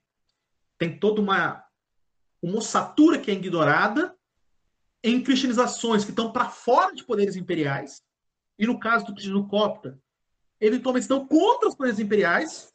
Os egípcios se tornam mais cristãos ainda quando os romanos pagãos perseguem, depois quando os romanos arianos perseguem, depois quando os romanos calcedônicos perseguem, aí que eles ficam mais cristãos com o cristianismo deles. O cristianismo, ao contrário, nessas regiões faz parte de uma história de resistência a poderes estrangeiros. E essa, esse discurso ignora também o quanto, mesmo onde o cristianismo foi apresentado como um apanágio de um poder é, é, imperial, colonial qualquer, ele sobrevive e cria raízes porque os nativos rapidamente, os africanos, rapidamente, tomam o cristianismo para si e muitas vezes viram ele contra quem está oferecendo. Então, assim, eu acho que esses dois. Por exemplo, no caso do Congo, né? Você tem. Os, quando, quando o, o catolicismo é apresentado pelos portugueses, pelos congoleses, os congoleses rapidamente se apropriam né, do, do, cristianismo nas suas práticas, né, nas suas, é, é, nos seus discursos, né, nos seus é, é elementos é, cênicos, discursos narrativos, mas também vão se apropriar, por exemplo, é o caso do, do rei Afonso, vão se apropriar para constituir o Congo como Estado-nação diferente dos outros Estados-nações africanos. Ou, por exemplo, no caso da dona Kim Pavita, para virar o cristianismo contra os portugueses. E contra, se não diretamente, isso é questionável, contra os seus aliados locais. E falar o cristianismo em que Cristo era negro entre os negros. Em que Santo Antônio baixava numa mulher é, congolesa do século XVIII. Então, assim, esse discurso do cristianismo como invasor não consegue, é, ele é uma parte da verdade, mas ele não consegue contemplar, não consegue vislumbrar essa obra feita pelos nativos de se apropriar do cristianismo, muitas vezes contra quem está oferecendo ele, e criar alternativas. É, existia toda uma discussão sobre a catolização do reino do Congo. No, é, no, final do 15, no 16, no 17. Né?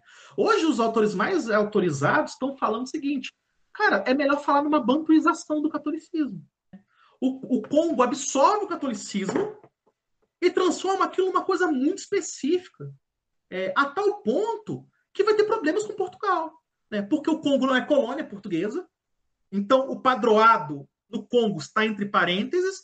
Ao contrário, os reis do Congo vão, vão querer o direito, vão querer ter sobre o cristianismo congolês o mesmo direito que o rei de Portugal tem sobre o cristianismo nas terras lusas, a quem é Leimar, e vai ter, por exemplo, problemas entre os cristãos congoleses e a Inquisição de Tomé e Príncipe, que era o grande posto da Inquisição portuguesa na África Ocidental, no século XVI e XVII.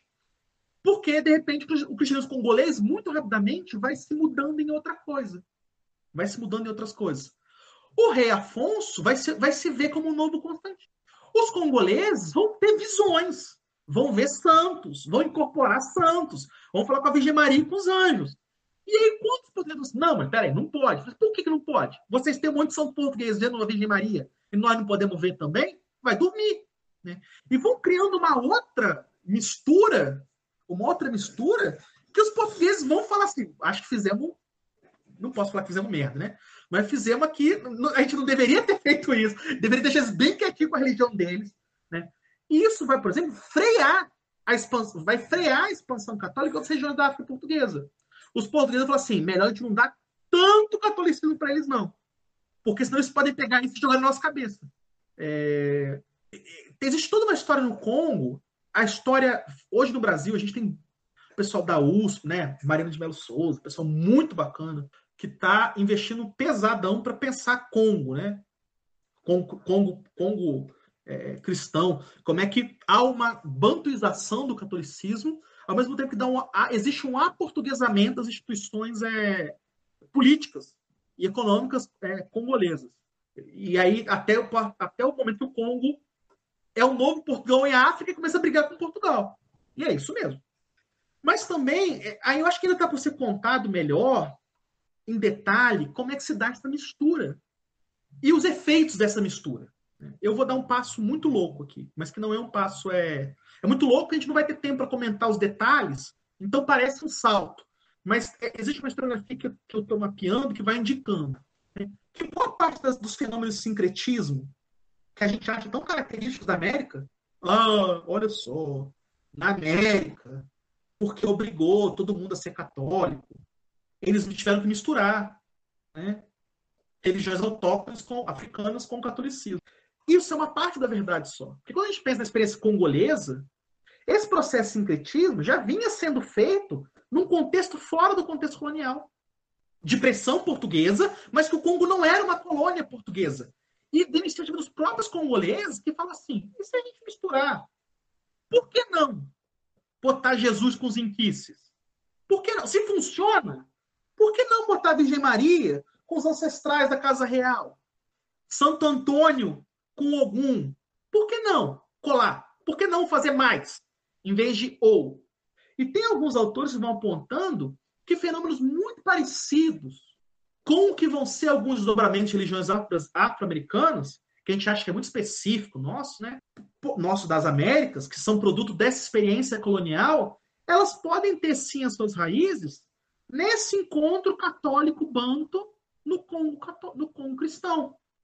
É, vão ter autores vão falar assim, olha, eu, por exemplo, o voodoo haitiano, algumas práticas dele, por exemplo, a participação dos Petri Savan, que é uma espécie de debitera congolês, é um sujeito que está no limite entre o clero e o laicato, isso existe no voodoo haitiano também, é porque essa gente era banto, era congolesa. Eles já tinham tido contato com alguma coisa, com esses, esse petit já era africano. Ele é produto, em parte, ele é da experiência colonial, mas em parte ele é africano. Ele é uma, o sincretismo aparece como uma tecnologia de apropriação da religiosidade europeia contra os europeus.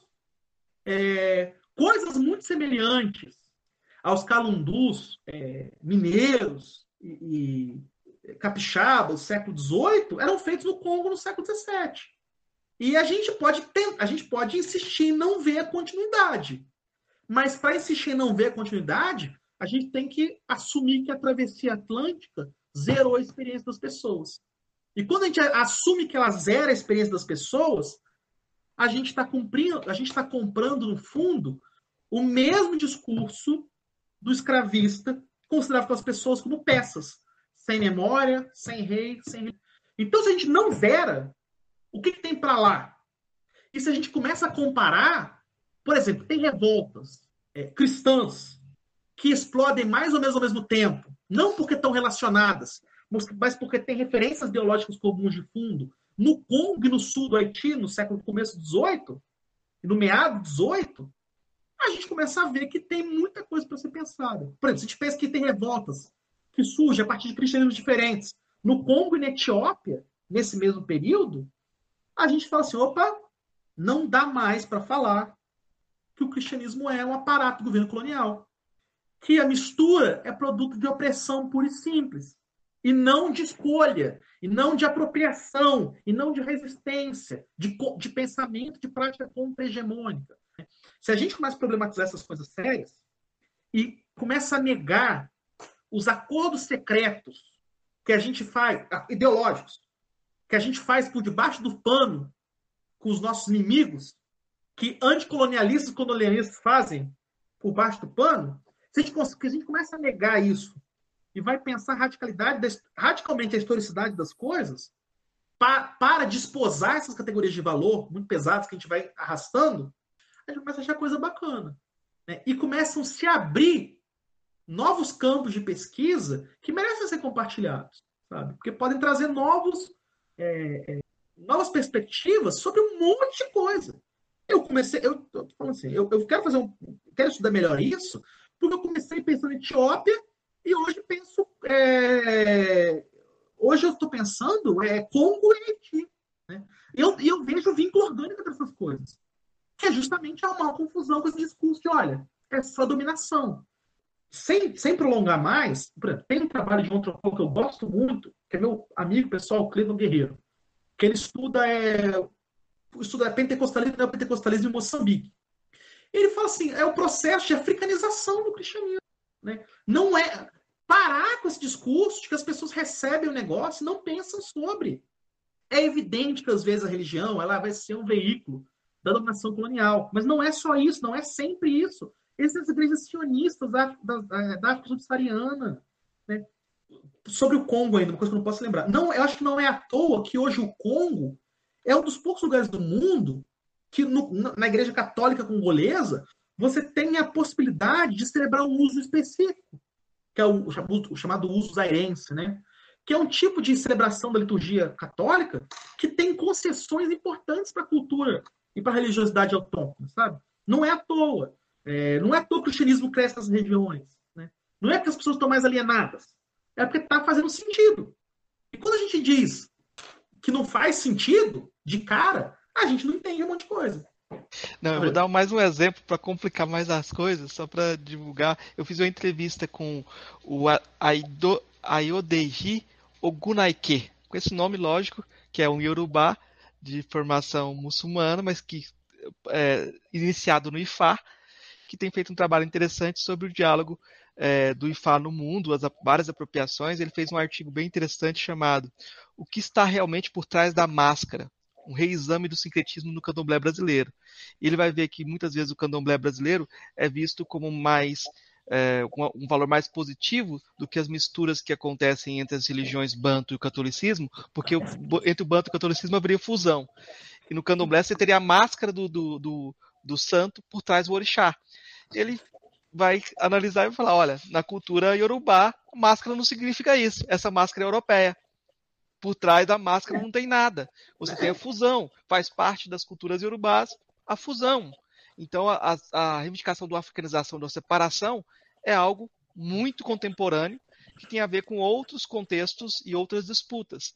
Né? Aí ele traz esse elemento, que é uma coisa que você estava falando também interessante, porque os, os agudás que saíram de Salvador e, e foram para voltaram para a África mantiveram suas práticas religiosas católicas. Muitos Muitos mantiveram, outros voltaram para a religião tradicional somente, mas muitos mantiveram é, e mantiveram até chegar a conseguir trazer um, um padre para continuar com as práticas. Não abandonava as práticas é, africanas, mas havia um, um, uma outra coisa que é preciso lidar. É, o ideal de pureza, o ideal de pureza, quando a história a gente vai olhar, ele se complica não, demais. Vira, vira, vira paçoca, vira paçoca, pureza. Tem um, um, um eu, engraçado, eu não lembro o nome do, do, do, poeta, mas eu lembro de um texto da poesia que diz: os produtos puros enlouquecem. E assim, é, é, se a gente olha para a, a religião tradicional africana, para quem, cara pálida? Se a gente está falando de uma religião, de uma, de uma, de uma série, de uma série, uma constelação de formações religiosas que estava em contato há século com o Islã, e com o Islã que já não é, o Islã que não era, nunca, não era unívoco. Se a gente vê a história da islamização dos, dos países da África subsaariana, os primeiros que chegam lá são carigitas, são ibadistas. Depois o xiismo septicimano vai ter uma importância enorme naquela região. Não é o Islã puro, é o Islã, como o próximo fala, é o Islã macumbeiro, que está aberto à, à mística, à, à, heterodoxia, ao sincretismo. Né? É, é, o Islã que era acusado lá no Oriente Médio pela ortodoxia é, sunita de ser sincrético, ser herético. Esse Islã que bate lá. Então, assim, já está há séculos em contato monoteísta que arrasta atrás de si o contato que ela teve com outras experiências, né? Por exemplo, a coisa dos, do... Sempre me chamou a atenção, e eu tenho que pensar mais sistematicamente, a coisa das bolsas de mandinga, né? que passou para... Ah, é uma coisa... É uma coisa africana, das religiões tradicionais africanas. Mas o negócio tem uma origem muçulmana. Aí, se você vai ver, tem, tem uma origem, tem, tem origem, pra, claro, em práticas é, árabes pré-islâmicas, mas também no encontro entre a tradição muçulmana nascente E um monte de cristãos que faziam exatamente aquilo. Um breve, uma relíquia de um santinho no bolso, o pé da tumba de Jesus em Jerusalém, é, é, um, dedo, uma unha de Santa Catarina. E aí, ah, o que chega são as bolsas. De... Isso é da religião tradicional africana. É o mundo da mistura, do contato, das trocas religiosas, nem sempre pacíficas, entre populações banto, entre Yorubás, entre Igbo, entre a galera é, que está circulando ali. Então, como assim? Pureza para quem? Pureza para quem? Né? Eu entendo. Normalmente esse debate é feito na ponta da faca, porque ele está ligado com muito ressentimento, é, justo, com muito justo ressentimento, e ele está ligado a reivindicações que são do momento. Quando a gente é, é, debate com, com, você é do candomblé, você está debatendo com um cara que é cristofascista, você tem que enfatizar a diferença mesmo. Né? Eu acho que isso é, é, é, legítimo, compreensível. Por exemplo, hoje no Haiti você tem todo um movimento de dissincretismo que tem a ver com a, a, o fato de que a Igreja Católica, as igrejas protestantes estão envolvidas em todos os maracutais que fizeram o Haiti ser um país ferrado como está, né? em termos materiais, não em termos culturais. Em termos culturais é vibrante, belíssimo. Então, assim, eu entendo. A gente entende. Só que esse debate, da forma como está sendo travado, não ajuda a gente a entender a documentação de época que a gente tem. Porque se a gente for pensar em termos de separação, em termos de, de, de, de só de pão, pão, queijo, queijo, preto, branco, é, dia ou noite, se a gente, nesse discurso da pureza, que é um discurso não é de origem africana, né, mas que a gente pode importar diante da demanda, do ressentimento, da luta por maior justiça, por mais oportunidade, você pode importar ele, o problema é que você distorce algumas coisas. Quando que a gente parece ver são zonas de sombra, né? são encontros, são crepúsculos, são amanheceres. É aquela, aquele, aquela hora que não está claro o que, que, é dia, o que, que, é noite, e aí você tem ali um, um ostensório tirado dos portugueses no otáculo ancestral. E você tem ali uma relíquia de um santo junto com um, fetiche, né, de um inquice. E aí, e aí tudo vai ficando meio. E aí você tem ali orações católicas no meio do, de coisas ancestrais.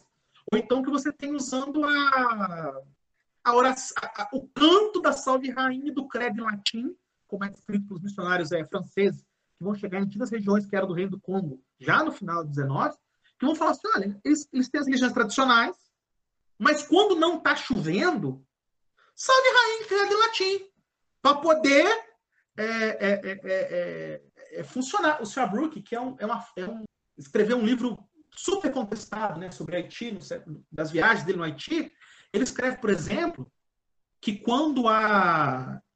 Em determinado, ele assiste determinada cerimônia, que quando o mistério pedido não se manifesta, você chama o padre. E aí e, aí, ó, salve rainha, mãe de misericórdia, aí o mistério bate, pá. Porque ele estava tava precisando desse...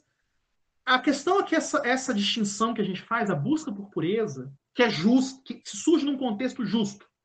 Quando fala assim, acabou a colônia, coloca as imagens no armário de novo, não precisamos mais dela. Esse contexto é justo. A reivindicação por identidade é justa, o ressentimento até é justo. É justo.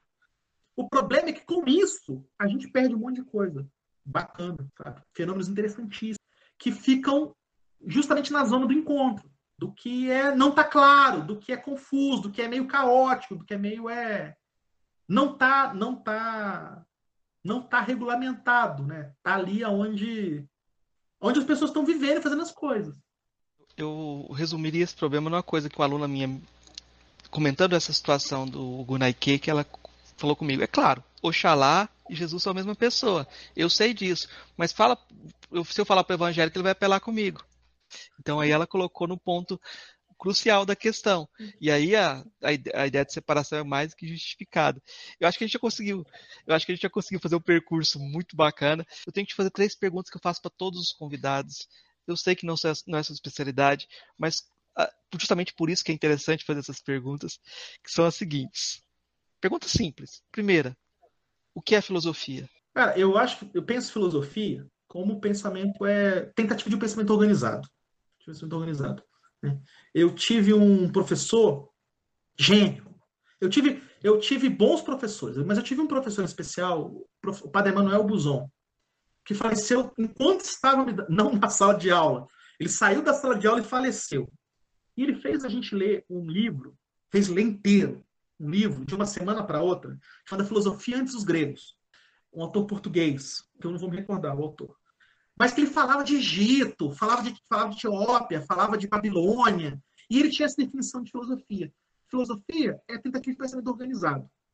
É se afastar um pouco da emoção do, do, da vida, do sagrado. Né? Ele falava assim, o que, que distinguiria, por exemplo, a filosofia da mitologia ou da reflexão religiosa, em sentido estrito? Para esse autor, era dar um passo, se afastar, a não ser que a memória esteja me traindo muito, e quem disse foi o próprio Buzon e não o autor que ele mencionou. Mas como ele disse sala de aula, falando do livro, a cabeça colou. Né? Ele falou assim: filosofia é essa tentativa organizada de pensar sobre a experiência, sobre a estrutura da realidade, sobre o pensamento. Né? Nesse sentido, ele está um pouco distinto do discurso religioso e do discurso da vida prática, que quer fazer. Antes fazer do que pensar sobre. Né?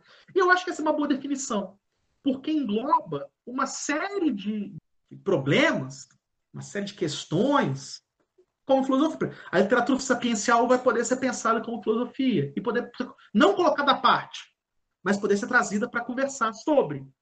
Não precisa isolar o livro de Jó, os departamentos de teologia e ciências religiões. Pode ler junto com os diálogos é, é, é, gregos, clássicos e pensar. Né? Essa filosofia, esse pensar assim, ajuda a resolver aquela questão meio boba, mas que ainda está aí, de que, porra, Confúcio é filósofo ou não é filósofo? É, é, eu acho que ajuda a, a... Ela é suficientemente aberta para pensar um monte de coisa, né, para incluir um monte de gente, mas ela é suficientemente fechada para fazer uma distinção sobre o que seria específico de outras áreas. O problema é que, por exemplo, nesse sentido, eu não saberia como enquadrar a teologia. Né? E aí o que eu tenho pensado e falado para os colegas é o seguinte, que para mim a filosofia, a, a, a, se a filosofia é um pensar a tentativa de um pensar sistemático sobre a, a, estrutura do real, a estrutura da experiência, a filosofia é a indigestão desse pensamento quando ela lida com o impensável. Quando ela encontra a teologia. A teologia.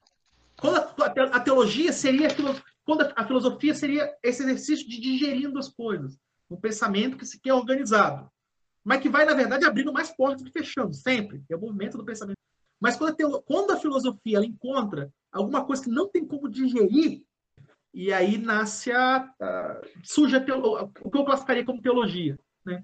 É, que pode ser tanto uma pérola, que a ostra não consegue digerir, quanto uma úlcera. Né? Porque se não consegue digerir também, o negócio fura a, a, a, a é, é, barriga. Mas na verdade que eu não sei, conheço tantos. Conheço não, um número pequeno de filósofos e um número menor ainda de teólogos. Não, mas é, isso foi, é eu acho que você já, já deu uma, uma, uma definição muito interessante para fazer isso que você está falando, de salvar a literatura sapiencial, não só a literatura, a oralitura, um monte de coisas que podem ser colocadas dentro desse jogo. E a segunda pergunta é: das filósofas e filósofos, filósofos que você conheceu pessoalmente, qual foi o que mais te impressionou? Eita, não sei se eu vou. É, é... Talvez você já tenha respondido, inclusive. Não sei se eu vou me lembrar de um filósofo pessoalmente, mas eu me lembro desse historiador. Aliás, eu me lembro de dois. E um eu quero nomear porque foi muito importante para mim.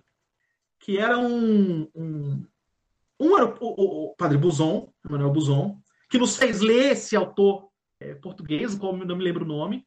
É, Nunes, era, Nunes Carreira. Nunes, Nunes Carreira. Carreira. José Nunes Carreira.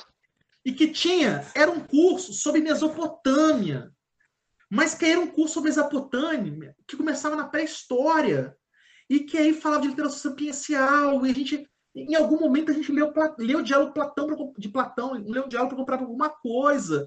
E eu não me lembro do diálogo que foi, mas lembro da experiência penosa que foi de ler, era um, era um curso muito pesado. E ele faleceu no meio do curso. E a, gente tinha a sensação, sempre que a aula começava, eu tinha a sensação, olha, essa, esse, esse, esse caco de cerâmica encontrado em Mossul em 1897, a aula começava assim. A gente tinha dois horários seguidos, numa sexta-feira de manhã. E aí, dali a duas horas, ele tava, a, a aula estava assim, mas qual é a estrutura da sabedoria divina no épico? E eu fico assim, meu Deus do céu, como é que a gente deu esse salto? E eu, eu tô. É, é, eu acho que eu perdi alguma coisa, para voltar às anotações. E me deixava com uma sensação aterradora, assim, de caramba, eu tô aqui diante de alguma coisa muito bacana. Infelizmente ele morreu, o curso foi substituído por uma professora muito menos experiente, que deu outro desenho para o curso. Não foi um curso ruim, mas de outro desenho. E a verdade é que não tinha ninguém mais experiente que ele.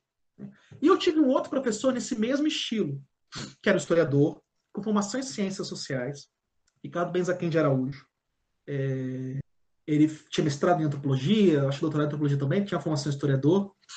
E as aulas dele tinham essa capacidade de uma varinha de condão, assim, de ele partir de dados de historiador. O texto foi publicado em tal lugar? E a gente fez um curso sobre, sobre teoria da história com ele, que eu nunca vou me esquecer desse curso, porque foi a primeira vez que eu li Confúcio. Primeira vez. Li, Confúcio. li, li em espanhol.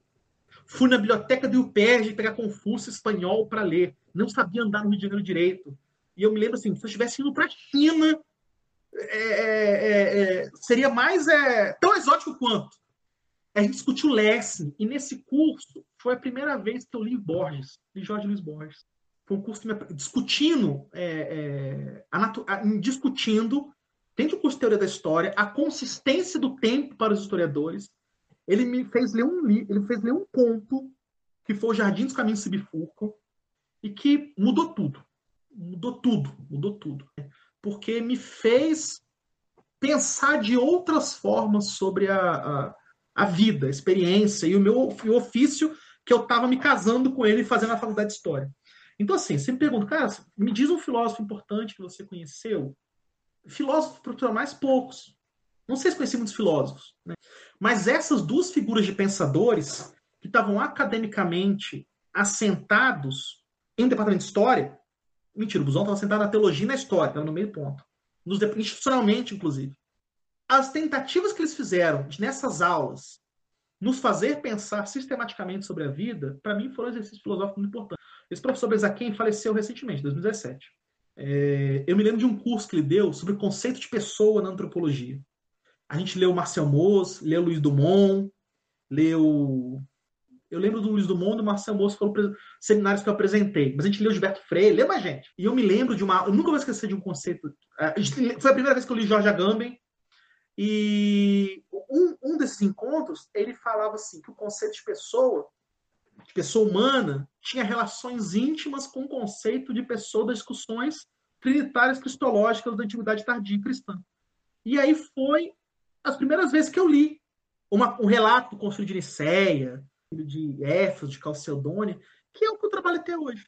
hoje. Então, assim, essa sacada de que esses, essas reuniões consideradas tão séculos, que depois eu descobri que não foram tão organizadas, mas que deram empurrada, e que elas estavam no centro, estava o conceito de pessoa, no caso, pessoas, pessoas divinas, e que das discussões sobre o conceito de pessoa divina acabou derivando uma série de implicações para pensar o ser humano, a pessoa humana, foram, foi, foi o que eu mais experimentei na vida acadêmica próximo de experiência de filosófica, sabe?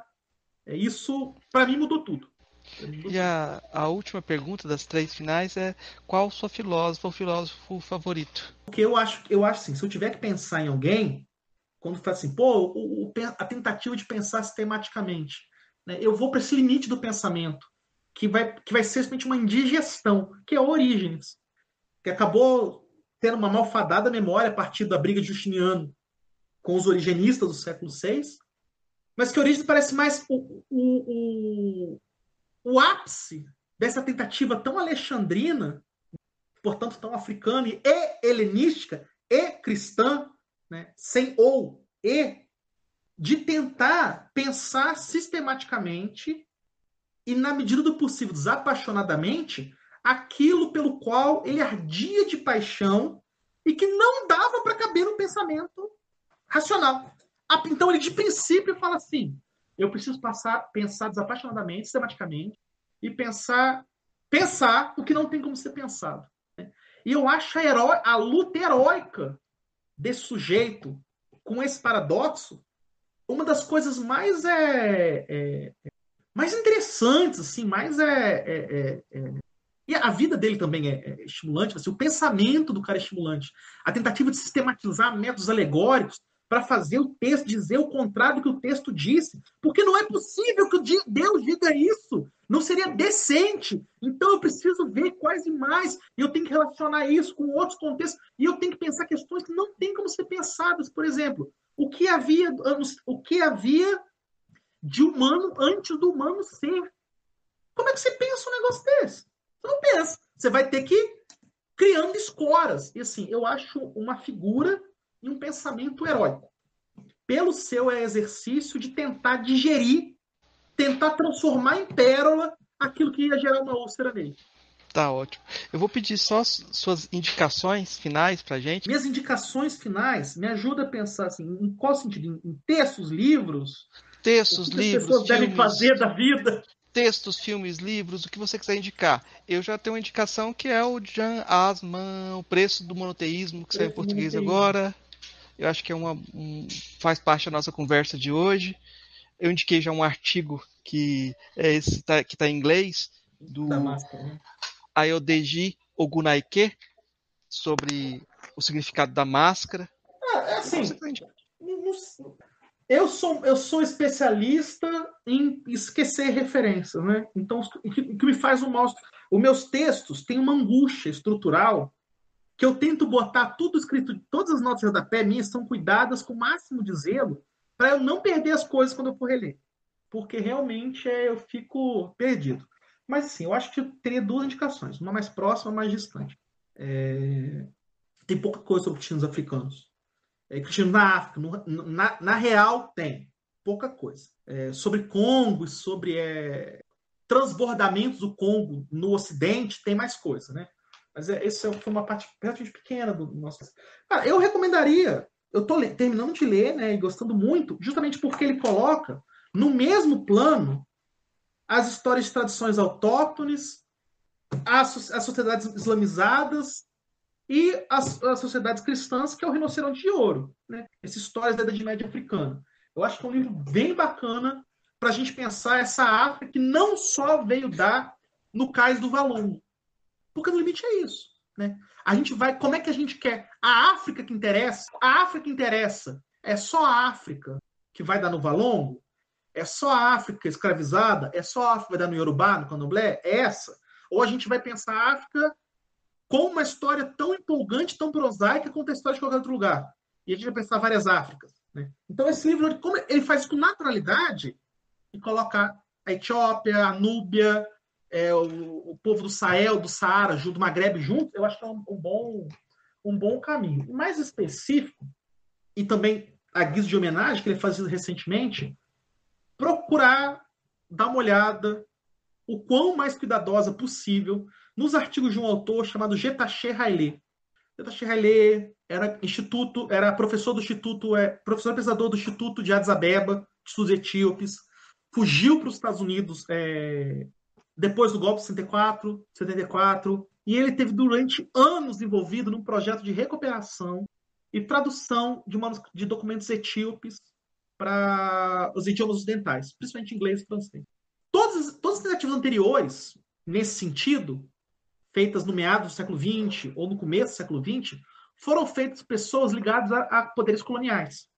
Então, Conte Rossini, o Alfred Budge, tinham esse trabalho de recuperar e divulgar a literatura cristã etíope, preservar os manuscritos, é, mas um estava associado ao governo fascista da, da Itália, a ocupação da Etiópia, e o outro estava associado ao Museu Britânico e teve acesso aos manuscritos porque por causa do saque de Magdala, em 1968, em que os manuscritos foram roubados e levados para a Inglaterra. Eu acho que Tashi Haile é uma figura de etíope, forçada a sair da Etiópia, que dedicou a sua vida a um baita trabalho de erudição, mas não só de erudição. Ele não se encastelou como erudito, mas ele quis divulgar o patrimônio cultural que ele estava organicamente vinculado para o mundo. Eu acho que é extremamente importante pensar essa Etiópia, de novo, a coisa intelectual e humanista, né? Que eu acho importante. Por um lado, para redimensionar a África. Quando a gente pensar em África, a gente tem que pensar. Vou fazer uma brincadeira aqui proposital. A gente tem que pensar tanto na, nas matriarcas do candomblé quanto em Santa Valata Petros. que foi uma mulher do século XV, 15 ou 16, me lembro, mas que fugiu do casamento dela para se unir com uma outra monja e começar um movimento de resistência contra os portugueses, em nome do cristianismo etíope. A gente vai pensar África, vamos pensar tudo, os lados. Vamos pluralizar o negócio. O Jeta Charelé, ele não escreveu para especialistas só. Ele fez tudo isso de traduzir os textos, colocar os textos na mão das pessoas, popularizar, salvar os manuscritos. Então tem essa importância intelectual, ele nos ajuda a pensar, a ampliar nossa experiência intelectual e humana, por um lado. Por outro lado, no momento em que Etiópia está envolvida numa guerra tão feroz, civil, mais uma, infelizmente, e que boa parte desse patrimônio corre o risco de desaparecimento físico, tem que, é, é obrigação moral, humanista, não deixar que essa árvore tombe na floresta sem fazer barulho, sabe? É a gente conhecer o que está sendo perdido para poder valorizar o que está sendo perdido e para poder intervir de alguma forma para que isso não... É, eu acho que é, faz parte das coisas que a gente pode fazer para ter um mundo melhor e menos babaca. É... Ah, Alfredo, queria agradecer muito pelo, pelo papo. Queria deixar então o espaço final para você dar o seu recado final. Ah, o meu, meu recado final é o seguinte: eu, eu não sou, não, não sou, eu sou, brincando, eu sou outsider por temperamento, mas também porque eu estou fora da estrutura. Eu não sei como se eu estivesse dentro da estrutura acadêmica, universitária, bonitinho. Eu não sei como é que seria a minha opinião sobre essas coisas. Mas o que eu diria para jovens pesquisadores, às vezes alguém chega assim e fala: caramba, como é que você foi parar num tema desse, muito louco? Assim, nenhum tema é louco, nenhum tema é exótico. As pessoas olham assim: caramba, você estuda Egito medieval, é muito diferente. Eu falo assim: bicho, você estuda França no século XVIII. Isso é próximo de você, por acaso? Você está. Outro bem, estou em Versalhes. Então, assim, qualquer coisa deixa de ser exótica quando você fica fixado nela por tempo suficiente. Os jesuítas aprendiam chinês antes de ir para a China e aprendiam guarani em poucos meses depois de chegar no Brasil. Não tenham medo de se meter em temas não canônicos, não aprovados. Não tenham medo de ficar emburrado de orientador. O, o, o Peter Gay, num texto sobre Gibbon, ele escreve assim: a grande história morreu por covardia dos historiadores. Então, assim, se a gente não tem mais esses historiadores que vão se meter com temas assim, é, é, história da magia no Império Otomano, aqui entre a gente, é sinal que a gente está ficando muito covarde. Né? Eu acho que a gente tem que é, é, ser mais aventureiro, não ter medo, não ter medo de abrir picadas, querer ficar sempre nas trilhas já abertas, né? Se eu puder um conselho, é isso. É, é um caminho solitário, é, vai te colocar problemas de classificação para qual evento eu quero ir, qual evento quer me aceitar. Mas, por outro lado, descortina um mundo de descobertas e, portanto, prazeres intelectuais que nenhum campo conhecido já frequentado em português dá. É a oportunidade de você entrar num jardim pouquíssimo frequentado. Né? Com as tristezas disso, às vezes vai ter pouca gente para conversar, a verdade é essa. Mas também com as alegrias de descobrir umas coisas, você fala assim, caramba, que coisa foda! Como é que não está todo mundo falando disso? é a oportunidade de refazer umas conexões ou de inventar ou de inventar ângulos novos sobre o passado que não poderiam ser inventados a partir de outro lugar. Então vale a pena. É, com prazer intelectual, para quem acha que está vocacionado a isso, que a vida é isso, não tenham medo de ir para. Alfredo, eu não sei.